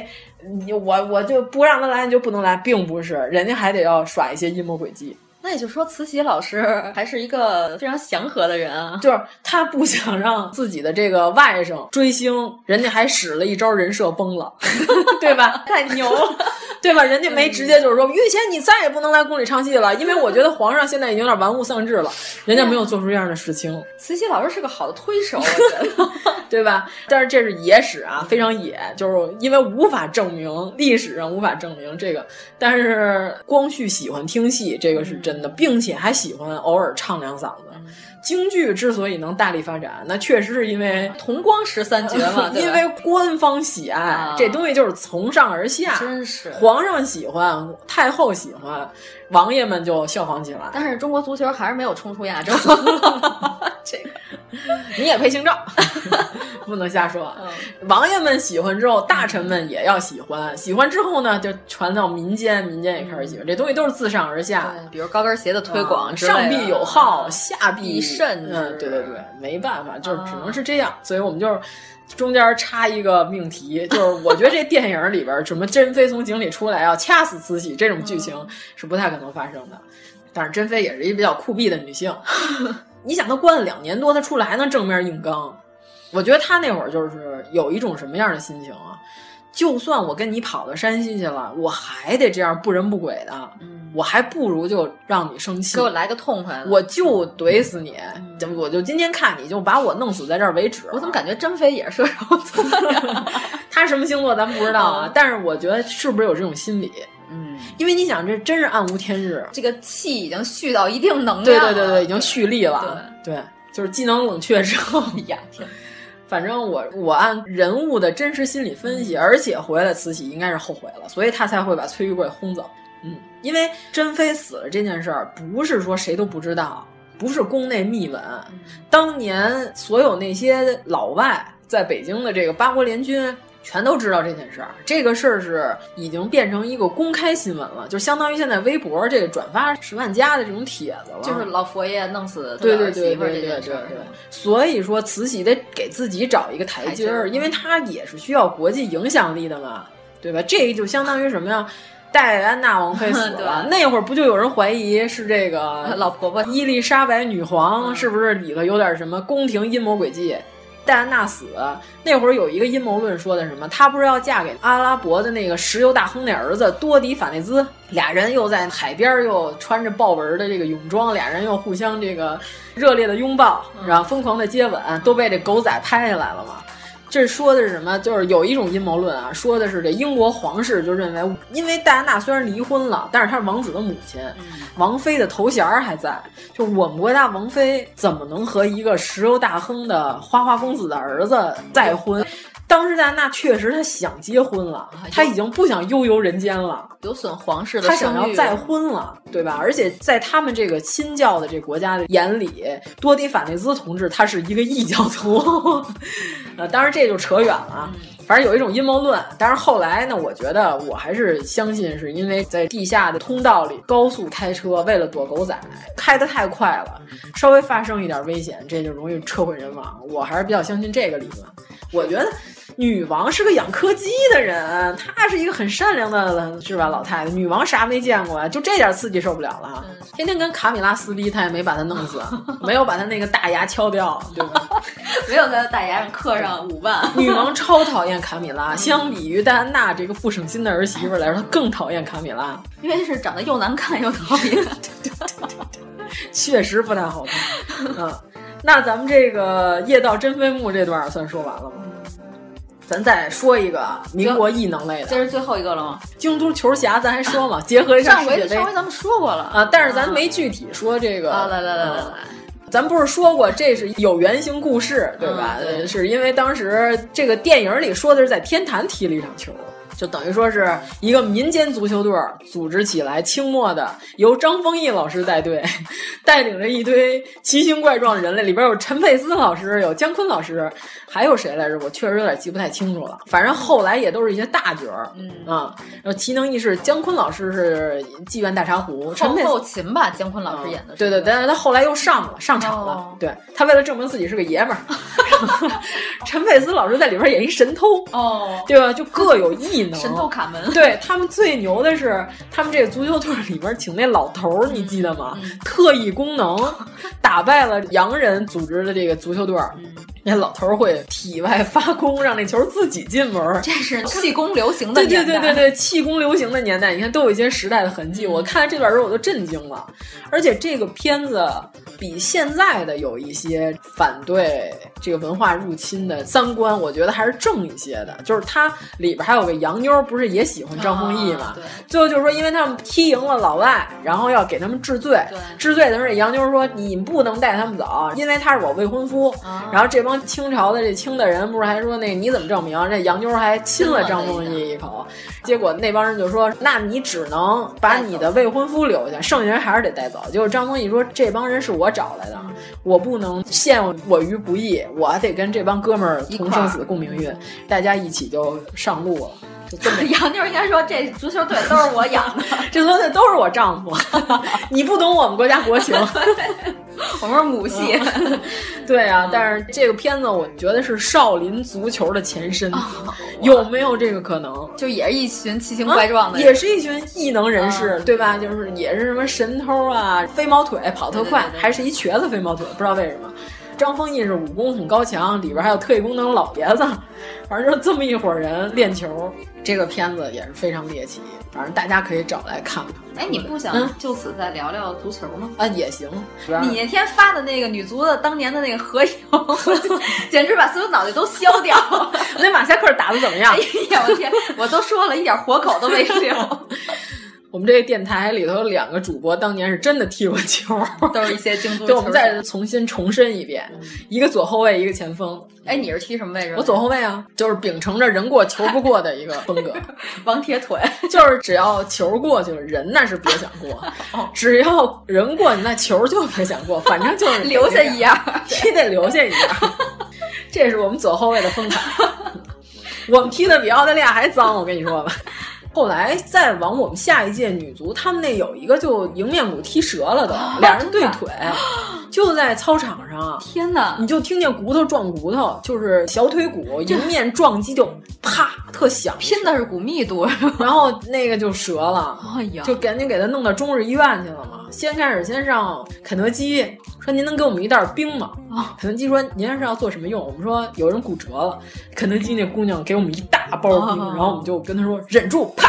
摁他腿上，我估计他可能那样更痛。哦，下一届以后你们也是前辈了。对对，后来我的护腿板还送给了他们。对，因为我觉得要不带护腿板踢球太危险。现在你知道为什么足球一定要带护腿板了吧？就是因为这个特容易踢折，并不是铅块，而且有的时候你踢别人，你的腿会折， 反正是很危险。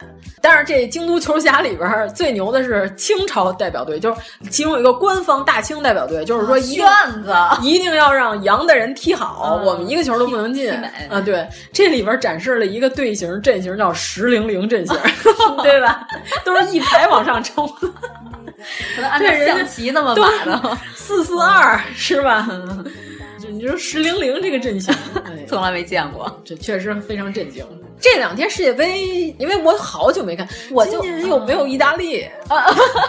这在家煮面吃啊，与我何干？这这届世界杯啊，不是说是意大利，是因为球员是意大利吧？来咱们国家踢球以后，就顺利的被中国带出了世界杯。哎呀，太恐怖了！反正是今年没意大利，意大利也确实太老了。他们不换一批新鲜的吗？布冯本来是想着今年世界杯踢完他再退役，啊、结果就没进世界杯，哥们儿直接退役了。哎呦，布冯都四十了，四十一了吧得有。你想，一支守门员尚且主力守门员尚且是四十一岁的一个，今年最牛的守门员不就是德赫亚吗？ 黄油手，哎呀，还好吧，还好吧。我就看了那一场。不，今年最牛的是冰岛的守门员。哦，对对对，是导演。导演。哎据说他就是运用自己专业技能，洞悉了梅西的一切。哎，我妈都快对冰岛队转粉了。哦，哎 呦，嗯，但是踢的确实有点没劲。那天拍底下那些球迷，有一阿根廷女球迷都打哈欠了，开始。嗯人不是一般都拍美丽的女球迷吗？ 嗯、女球迷正在打哈欠的时候被拍了，有点沉闷啊。最好的还是葡萄牙对西班牙，但是这个冰岛的这个维京怒吼还是比较帅气。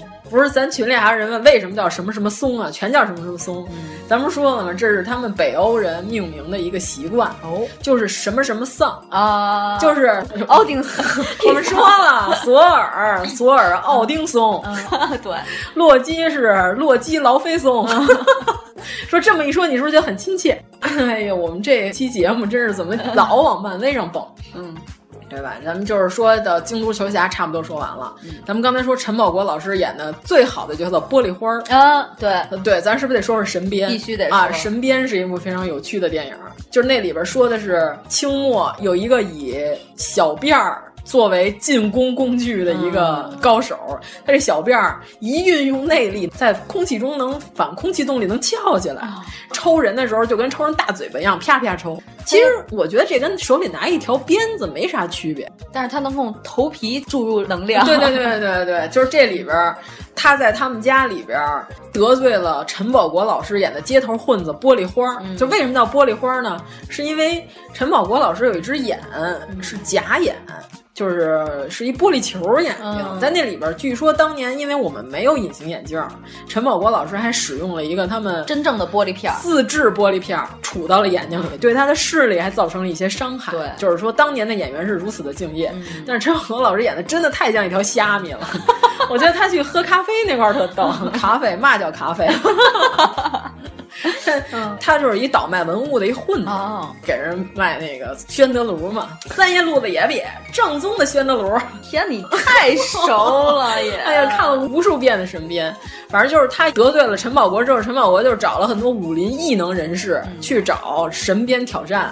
均被挑落马下，其中有一老头儿最逗了。先开始说什么内功特别深厚，结果到那之后就是一严方，严方，哦严方气功大师严方啊，oh, 所有的弟子一碰上他就弹出好几十米。那严方，就是结果他去那儿之后就被神鞭抽的乱七八糟的，然后 走了。走完之后还夸下海口，告诉我就我让着你，我告诉你就我让着你。然后结果那老头就被抬出去了。到最后，陈宝国老师已经进入了国民政府，已经配上了枪的时候，还有这个剧情呢。到最后就是他辫子已经剪了，哦、剪完之后不是穿着一身黑白的那个，有点像民国时候那种狗腿子那种衣裳。啊哦 结果就是又碰到了神鞭，嗯然后神鞭同志已经把这个头发全都剃成秃瓢了，嗯、但是呢，他练成了神枪。哦、哎 他告诉说这个辫剪了，就他那头发嘛，神留着。这个是这个片子的主旨，对对对，嗯是是一个点睛之笔。但是这个片子我最不喜欢的一点就是它居然美化了义和团。反正我对义和团的定性就是邪教祸害老百姓，嗯、这个是毋庸置疑的。就是绝对是妥妥的邪教，就什么喝符水 啊，而且关键是打到北京的时候，他们那会儿烧了王府井和前门一带很多的店铺，都是这帮全民干的，嗯、就是要什么呃扶清灭洋、除洋祸。徐克这电影里不是也有描写白莲教那个吗？就是类似于白莲教那种，就那会儿兴起了很多这种妖教。不是，关键是那些教民教众可能也都是没什么文化那种大老粗，对对对，嗯，比较容易被鼓动啊。这电影里不是还演的吗？什么喝下符水，拿一把枪对着肚子叭开了一枪，然后肚子上就一白印儿，屁事儿没有。啊、结果后来证明是假的，嗯、所有那些人不是全都死了吗？嗯、死完之后，就是神鞭终于看透了，他加入的义和团也不能拯救这个国家，之后、嗯、他就决定要。找到自己的对对对，这个、找到自己的精神之路，嗯对对对啊走上了练习神枪的道路，平凡之路。对对，反正是这么一部电影，我觉得比较精彩。嗯，但是义和团对有一些亮点吧。不过你这么一说，他也算讽刺了义和团，他最后也并没有捧高义和团。对对，最后说的还是义和团不行。嗯，反正咱们这个民国艺能类，这个算说完了是吧？哎呀。终于到最后了，艺术反思类，这是我最想说的一啊段，哦、就是阎摩罗老师真正的看不下去的一段，其实挺精彩的。我先给你说一个，就是一九八八年的一部影片，嗯、这个电影看的人就比较少了，就是我相信能有百分之十的我们的听众朋友们听过，我觉得没有百分之五吧、嗯。这个电影叫什么？一个死者对生者的访问。哎，你还别说，这个电影我还真抻着看了一下嗯啊，你看了是不是还可以？ 嗯，诡异。对，有没有猎奇而诡啊异？它主要是在当年那个环境下，你感觉是一个艺术气氛的嗯一个电影。常蓝天同志饰演的《顽主》里边出现了一下。你该不是那个什么屁眼保养方面的行家吧？我对您这种措辞很遗憾。这不能加逼。那位专嗯家，对对对，因为他确实是一个痔疮手术的一个大夫。哎，嗯但我觉得那个年代的台词儿特别爱用，就是表示人的这个文明程度特别爱用。我表示很遗憾，特别爱用这句话，因为当时《顽主》里边他就是这样回复张国立的，对哎吧？然后，但是刚才在你说的那个《飞楼孤魂》还是什啊么，就那个电影里，宝康嗯硬刚北京星爵的时 候，北京星爵也是用这句话，我表示很遗憾来作为回复的。哎，这可能是当年他们这个圈子里的一个常啊用固定用语，我猜的，我个人猜测啊，可能马未都老师也经嗯常这么说。嗯我表示很遗憾，就是这个常蓝天老师在里边。扮演了一位叫做潇潇的一个前卫艺术家，算是吗？常蓝天是那个男的是吗？对对对，抓小偷那个。对对对对对，大家可以去搜一下，这个导演叫黄建中，这大家都知道，黄建中非常有名。就是常蓝天在里边饰演了一个艺术家吧，就算。嗯他有一天，他上公共汽车，嗯、他拿着一个裸体的一个模特，对吧？一个你看了吗？这片你瞪着看的，嗯嗯、他全裸的一个塑料模特上公共汽车，就有点像服装店会常对对服装店常用的那种。然后呢，他拿着这个上公共汽车呢，这车上就有很多人都在看侧目，因为在八十年代的时候，如果有人拿着一个全裸的模特上公共汽车，那是非常引人注目。别说当时了，现在如果有人拿着一个全裸的 服装模特上公共汽车，也很奇怪。然后呢，他就在那块站着的时候呢，嗯、有一个领导，姓郝的一位领导，嗯、但是他并不是一个很好的领导， 但是好领导啊。他的钱包被两个小偷偷走了。嗯，这个叫潇潇的这个青年， 潇，他是叫潇 潇，是、啊、这个青年，嗯就是有一位好青年，叫什么贾志新。 为什么突然串成了和平？就是这位青年，他看见了之后呢，他就提醒了这个好领导，就说。同志，你的钱包被他们俩偷了，嗯，你看见这是不是你的钱包？结果时候呢，几个小混混就围上来了。结果这俩小偷手上拿刀，嗯、并且是彪形大汉小偷。嗯，虽然他叫小偷，但是他的身材并不小。这个领导呢，他带着他的女儿在车上，嗯、他的女儿是一个盲人。嗯，这个小姑娘虽然是个盲人，但是她的名字就非常有讽刺性了，她叫亮亮。嗯，这小姑娘呢，看不见发生了什么。但是呢，这个领导就不敢承认这钱包是自己的，嗯、因为那两个匪徒都拿着刀呢。同时，这车上呢还有一对情侣，这对情侣也看到了这件事儿，但是也没有挺身而出。他们俩呢就假装在那儿接吻，嗯、就是装没看见。那好奇怪呀，嗯、裸体的塑料模特，大家看着很奇怪，但接吻没关系。对对对。还有一个练武术的一个武术家，哦、就是身体非常魁梧，哦、按说他应该是最应该不平一声吼的那个人，他怂了，嗯、他在装睡，于是这个潇潇就被打了，还扎了一刀，嗯扎了一刀之后呢，这个车。开到了某一站，外面还下着瓢泼大雨，嗯就连他带那裸体模特一起被流氓扔出了车，之后他就死在路上了，就没人管。对，就没人管，嗯、等于说这一车人都很冷漠，嗯、就是当年批判这个社会的冷漠现象嘛。嗯、他死了之后，这片子开始有意思了。送到停尸房之后，这潇潇活过来了，就他开始演一个灵魂。啊、这个片儿是真的是有灵魂的，嗯他开始跟生前每一个车上的人对话，比如说警察要了解情况，最后呢，就是没有一个人敢说实话。武术家就说：“说我是我我太累了，我很困。然后我媳妇那两天生孩子，我老得照顾她，我睡得特死。那两天生孩子。” 那个领导姓郝的那领导就说，我觉得就是流氓斗殴。这潇潇最初被定性为流氓斗殴，他们单位虽然他是个艺术家，但是他也是有一个工作单位的。然后他们单位的人呢，关系比较好的同事，关系比较好的同事，甚至呢也开始怀疑他，甚至都怀疑他根本就不在这辆车上。嗯，就是等等等等一系列，先开始他的名誉是直落千丈的。嗯，这个潇潇就作为一个鬼魂和当时车上所有人对话，就是他先开始先去找武术家，说着说着这武术家就开始谴责自己，就是说。我怎么没挺身、啊？你说我当时怎么没挺身而出啊？嗯、我会点穴啊！ 他这句台词他逗。不过那个年代大家都相信点穴是真嗯的。嗯、对 对对， 他是五大三粗的。他说对不起，当时我确实我懦弱了。潇潇就是他并不是怨恨，就是这鬼魂和所有这些人对话的时候，他不是恨这些人，嗯、他只是想知道，他只是因为他当时在车上还有一个人高声的喊了一句：“快把车开到派出所。”他想找到那个喊“快把车开到”。派出所的人，后来他又找那个领导，警察也来了，他也没说实话，他说就是流氓斗殴。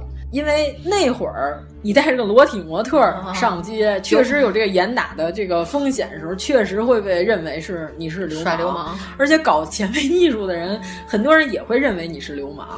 但是这个领导的女盲人，这叫亮亮的小姑娘，她说不对，爸爸，她是个好人，嗯、她没有。做错任何事情，他当时是想要揭穿小偷，把钱包还给你，然后结果他爸爸还在说谎，他还说：“爸爸，你为什么要说谎呢？”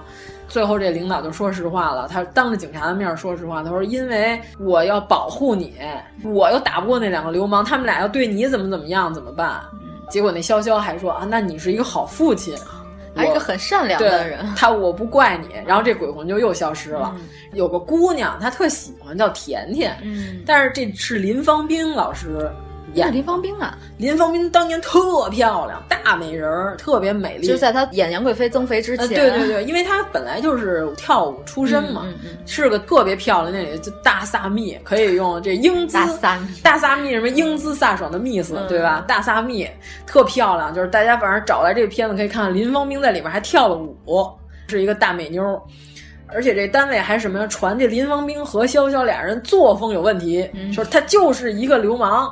然后这个时候呢，林芳兵挺身而出，说：“我跟他，我们俩原来就领过结婚证，我们俩是合法夫妻，我们俩不是生活作风有问题。嗯”结果后来警察调查完了，真相大白了。这是讽刺的一幕出现了。嗯、潇潇同志生前在十年前投递过一份入党申请书，啊、呃，通过没有通过？哦、结果就是这次合法入党，追认为烈士。这片儿真敢说呀！ 我操啊， 是一部非常伟大的电影。嗯、我看一眼这个电影是哪一年的啊？嗯、这个年份我得确认。你哥今天谁敢这样？哎一九八八年的电影，一个死者对生者的访问，啊对,对，然后就是说。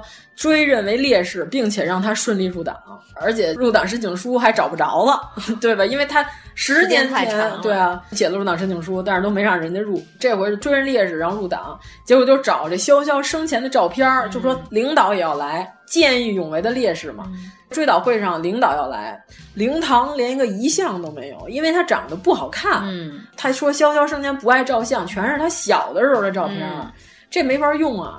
就是找半天没找着，这个林芳兵也是个艺术家，他就说我要给他弄一尊塑像。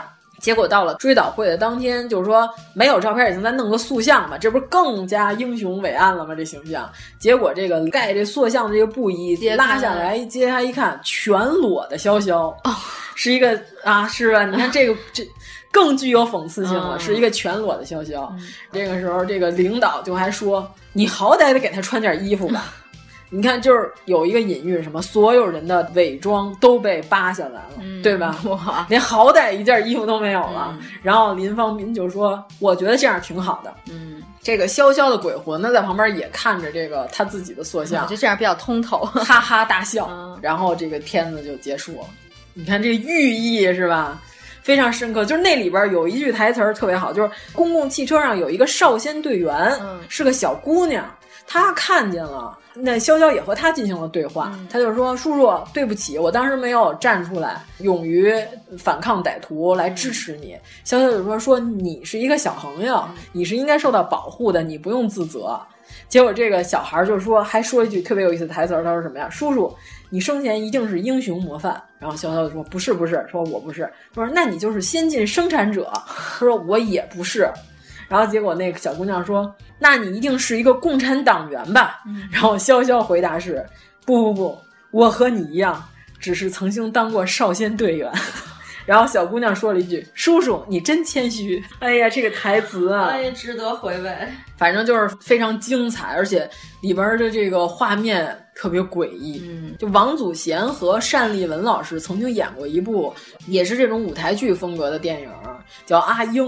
有点像《罗生门》，就是也是大家都死了，鬼魂出来之间对话，呃，对，就很像《罗生门》，就是每个人说的都各执一词，说的都是自己的，就连鬼都会说谎话，就这事儿就没有真相，就有点像那个，这也是鬼和人对话，所以叫一个死者对生者的访问。但我觉得这个电影看起来是一个实验性质的，对对对对，嗯会导致我们这种看惯了商业 片的低端观 众就看不下去。但是你听我这么讲，是不是剧情还挺通顺的？对对,对,对,对，嗯而且挺讽刺。社会现实的，有关键里边林芳斌太美了，嗯、就是大家一定要看林芳斌老师。虽然现在网上能找到的画质差了一点，嗯，但是挺不错的一电影。咱再说一个吧，最后一个吧，嗯、说完就差不多了。这个片儿是一九八六年的，叫《魔窟中的幻想》。魔窟啊，魔窟，这个我是真一点都没 看，但是跟魔窟没有什么关系。嗯、说的是渣子洞里边的小萝卜头小朋友。嗯。他在监狱里，他每天都幻想着外面自由的世界是怎么样的。那、嗯嗯、这个隐喻啊，自由的世界。有一天来了一个小朋友，也是个政治犯，嗯、哦但是已经上过学了，就有点像五六年级的这个样子，就是已经是一个十二三岁的一个姑娘了。等于说，就是一个大姐姐进到了这个监狱里边，嗯、她跟小萝卜头讲了很多外面的世界，嗯、小萝卜头就开始有了一些幻想，嗯、所以这个片叫《魔窟中的幻想》。这个导演他导过什么呢？《黑冰》《焦裕禄》，就都是这些现实题材的影片。还是一个不错的导演。战争子午线里边有一个小队，然后里边都是儿童嘛，保育院的那些小孩儿，嗯哦、然后在长城上爬的那个，哎，那个小孩从长城掉下来，我觉得超惨。对，但是他挂了好长时间，然后掉下来。我在电影院看都看不了这块儿。关键是有一段他遇见了一个当时八九十年代的一个小孩，有一个对话，哦、你记得有这个片段吗？当时那个战地的一个就是盲人小姑娘，她是因为眼睛被毒气熏瞎了。他最后临死的时候，比较隐喻的那种手法吧，嗯、然后他和一个新中国儿童，就是特别沐浴在社会主义阳光下，哎、新中国人进行了一番呃哎呀，这个俗套的一个结尾 啊，哦好俗啊！对对对但、嗯、但是就是冯小宁导演特别喜欢运用的一个手法。但是这个片子有点不太一样，什么、嗯、就是小萝卜头，他有点像什么房间，你知道吧？就那个、哦、密室，他从来没有见过外面的世界。等于他生下来，他在渣滓洞出生的，嗯、他从来没见过外边的世界，所以说他每天都在想，就是他爬梯子爬出了监狱。这个片子里就用了很多特别魔幻的镜头，嗯、有点诡异。这片子居然是个儿童 片啊！非常莫名其妙。就是这片子里边，他跟他讲城里有商店，嗯有这有那。但是小萝卜头有一天幻想中走出了监狱的时候，监狱是一把巨大的锁。嗯，扎纵的监狱那大锁一开，他出去了之后，他在街道上走，结果街道上所有的行人穿的还是囚服，嗯，身上还有编号。啊、哦，他觉得所有的人都应该穿成啊对对对，他并不知道真正的世界上的人是什么样的。嗯、这个片子男主角是孙淳哦，嗯，孙淳同演谁呀、啊？演,演的是国民党反动派啊、嗯。他在路上走的时候，最恐怖的那个画面是什么？两边的店铺、嗯、有小的窗口，这个人就从那窗口里伸出半个身子探着，身上也是穿着囚服，哦然后脸都煞白，特别对称。然后这小萝卜头就自己一个人在街上走。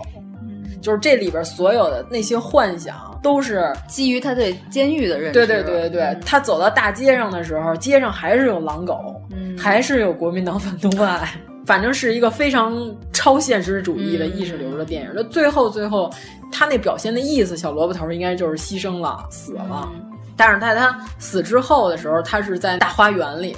就是和十几岁的小姑娘两个人对话，他还问说人死了之后会去哪儿？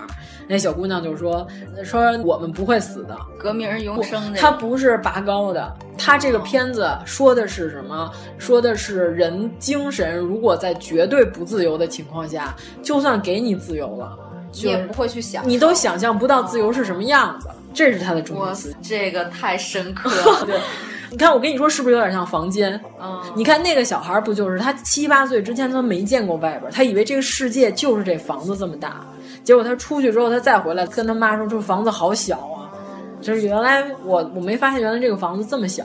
然后他第一次出去的时候，不是被外边世界完全给震晕了，然后哇超级害怕，怎么外面是这样的情况？反正就是这么着的一个故事。刚才说的那几个之前还都是故事片，这两部就是纯纯的艺术片，但是很好看，很精彩。反正我传给你了。那待会儿要抻一 抻。你看我一说完，你是不是又也产生了兴趣？嗯产生了想抻一抻的兴趣。啊对对对，那咱们这个九十年代这系列，咱们这猎奇向的算啊是说了一终于说完了对对哎呦我的天反正是大家看过的也有，对吧？因为我们要引起一些共鸣，我们肯定得说大家都看过的。终于跳过了这一趴。嗯 对对，对我们也要说点儿嗯对大家对没看过，就是觉得如果你喜闻乐见的啊这嗯你们要觉得有意思呢，我们可以分类，继续说这些猎奇电影。我们再说点儿这家长里短儿类型的，就是严主播特别喜欢的嗯对嗯啊，找乐儿生活化。啊 我觉得找乐儿那傻子垫砖看女洗澡堂那段儿特逗。嗯 关键是那个傻子，我这么叫是不是不太合适？呃就是那个，这应该怎么称呼呢？智力障碍者，智力障碍者，这也太长了，你还是叫他傻 子吧。嗯他在片儿里就是演个傻呃，子。行吧，他是一个唐氏综合症嘛，一看脸嗯就知道。然后他就是一直在模仿周围的人说话，嗯那个状态特别 好。我就觉得那老头儿在后面跟个旗儿逼一样张罗那对对对对，关键是严主播曾经问我什么叫旗儿逼的时候，我说你看过《找乐》里那老头儿吗？黄宗洛老先生那个状态就叫旗儿逼，深深的表现了这个状态，嗯，特别好。如果要是觉得不错的话，反响还可以，我们以后就继续说。如果要是反响不行，我们是不是以后就再也没有这个 系列了？还会有的，因为我想说，啊行行行行，我这么任性嗯，对，反正咱们听众说了，已经开始催了，咱们下期是不是野史了吧？得历史好野，我我们觉得你说甄妃那块儿 就已经能可以算历史好友了。啊，呃历史好野，我们要说一下，我们不是说历史很野，我们说历史好精彩，对因为我们粤这是一句粤语对，好野，对，所以我们就不光野，我们还精彩的野，野起来精彩。你你最最近想演哪块儿啊？看吧上哪儿野去？嗯看吧，看吧，看吧，看吧。对，我们就是随心所欲的野起来。嗯，下一期我们暂时预测啊，如果下一期打开广播一听，诶，不是历史好野，。那也是很正常 你们也不要产生惊讶。对我们这期都往后拖了两回才成功录上。节目的主播一直拒绝看我传给他这些电影，但是在我边录节目边安利的情况下，他也突然觉得有一些想看。嗯，魔窟中的幻想那里边儿孙淳那个大紫嘴唇儿画特逗。他那里小萝卜头想象中，他是一个像是魔王的形象，就是他还穿着黑色的袍子，还涂着大紫嘴唇。这个片子绝对不是一部宣传爱国主义教育的影片，但是当时因为他是这样对外宣传，这样宣传，可能它的实验性质就会就太明显。有一些学校是带着小孩儿去看 了，进行了爱国主义教育。看完之后，孩子一脸懵逼，而且还受到了惊吓，因为这个片子里的造型也是非常可怕的。哎，那个年代，甭管是电影还是动画片儿，好像都是照这个路子来的。没有分级，没有分级，都是胡搅蛮缠，胡搅蛮缠。对对对嗯，下次开船港啊啊！对对对，那李庚也有哎就是宝康老师副导演。呦你看宝康老师多么牛啊！宝康老师对中国电影业有巨大的贡献推动作用啊但是宝康老师从不抱怨，他干广告也没骂过甲方，还弄出了东方奇洛瓦。现在这冰箱是不是已经停产了呢？我觉得那个年代可能甲方会比较比较好应付，嗯，可能也是吧，还对文艺工作者有一些他没尊有敬。对他没有那么多要求。啊，关键他不知道该要求什么。对，那会儿还说不出给我眼前一亮的感觉这句那话。会儿你甭管弄一什么东西，他都是眼前一亮。啊，那只要魔音贯耳式的洗脑，对啊，你就是燕舞燕舞一起歌来一片情，这这句话有什么了不起的？你要现在敢把这句 slogan 给甲方，那甲方就把文案扔你脸上得。 关键是你要说艳舞的话，可能国家也不让播。 不是人家那不是那俩字儿，对，不是那俩燕舞，，莺歌燕舞的燕舞 对对对。哎，对了，咱不是上一期就说了吗？咱在节目最后得必须得说啊一下，凡是在后台想加我们微信群的同学们，我们再重申一遍啊，是在我们微信公众号留你的微信号，嗯，你不要把你的微信名儿复制粘贴一遍，这样嗯嗯我是根本就加不了你的。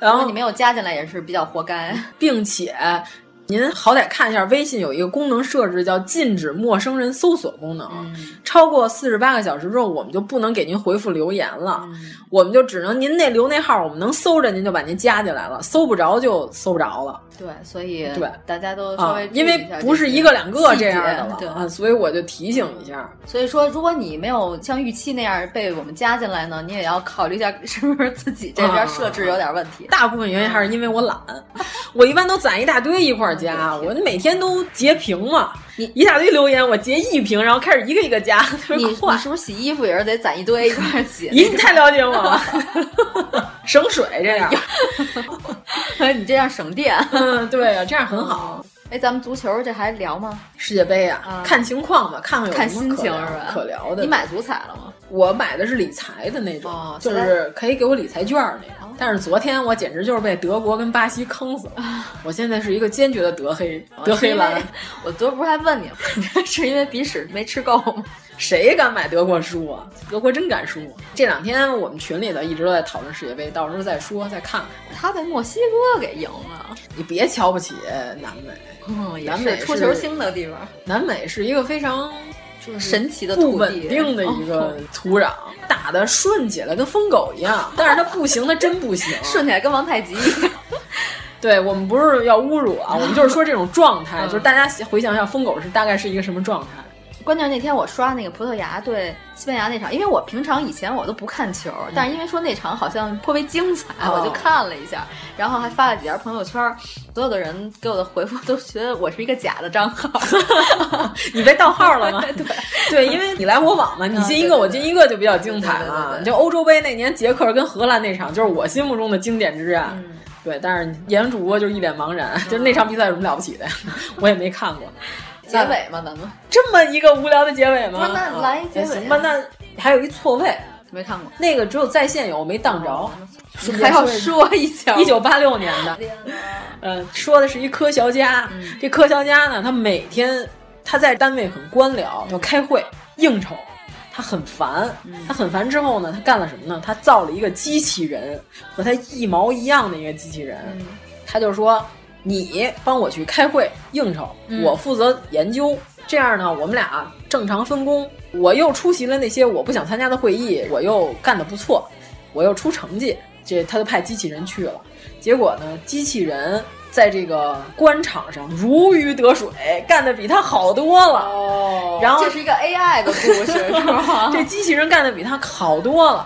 关键是有一回这机器人喝酒，嗯、发生了一些故障，回来机器人还就说说我必须得增加一些些什么什么功能。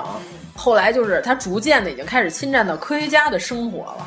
还跟科学家的这个女朋友俩人啊关系越来越好，因为等于说科学家情商不高，但是这个机器人情商很高，这大数据支持的。对对对对对，经过精准的结果，这科学家就是很生气，就是给这机器人下了一条命令，就是你阿西莫夫机器人三守则里边的第一条就是你不得违抗我的命令。嗯。结果他就是给这机器人加了这条之后呢，机器人就是有了反抗的意识哦，就是个这么这么个一部电影。最后就是他与机器人搏斗，就本来机器人没有这个意识的，不懂得反抗，嗯、对对对加了以后反而让他有。呃，其实是这样，你可以换位思考，哦、他不想从事这些东西，嗯、所以呢，他造了一个机器人，他强加给机器人，让机器人去参加这些会议，机器人很开心，他又要强加机器人不许违抗我的指令。嗯等于说，机器人已经变成了他，所以叫错位，你明白了吗？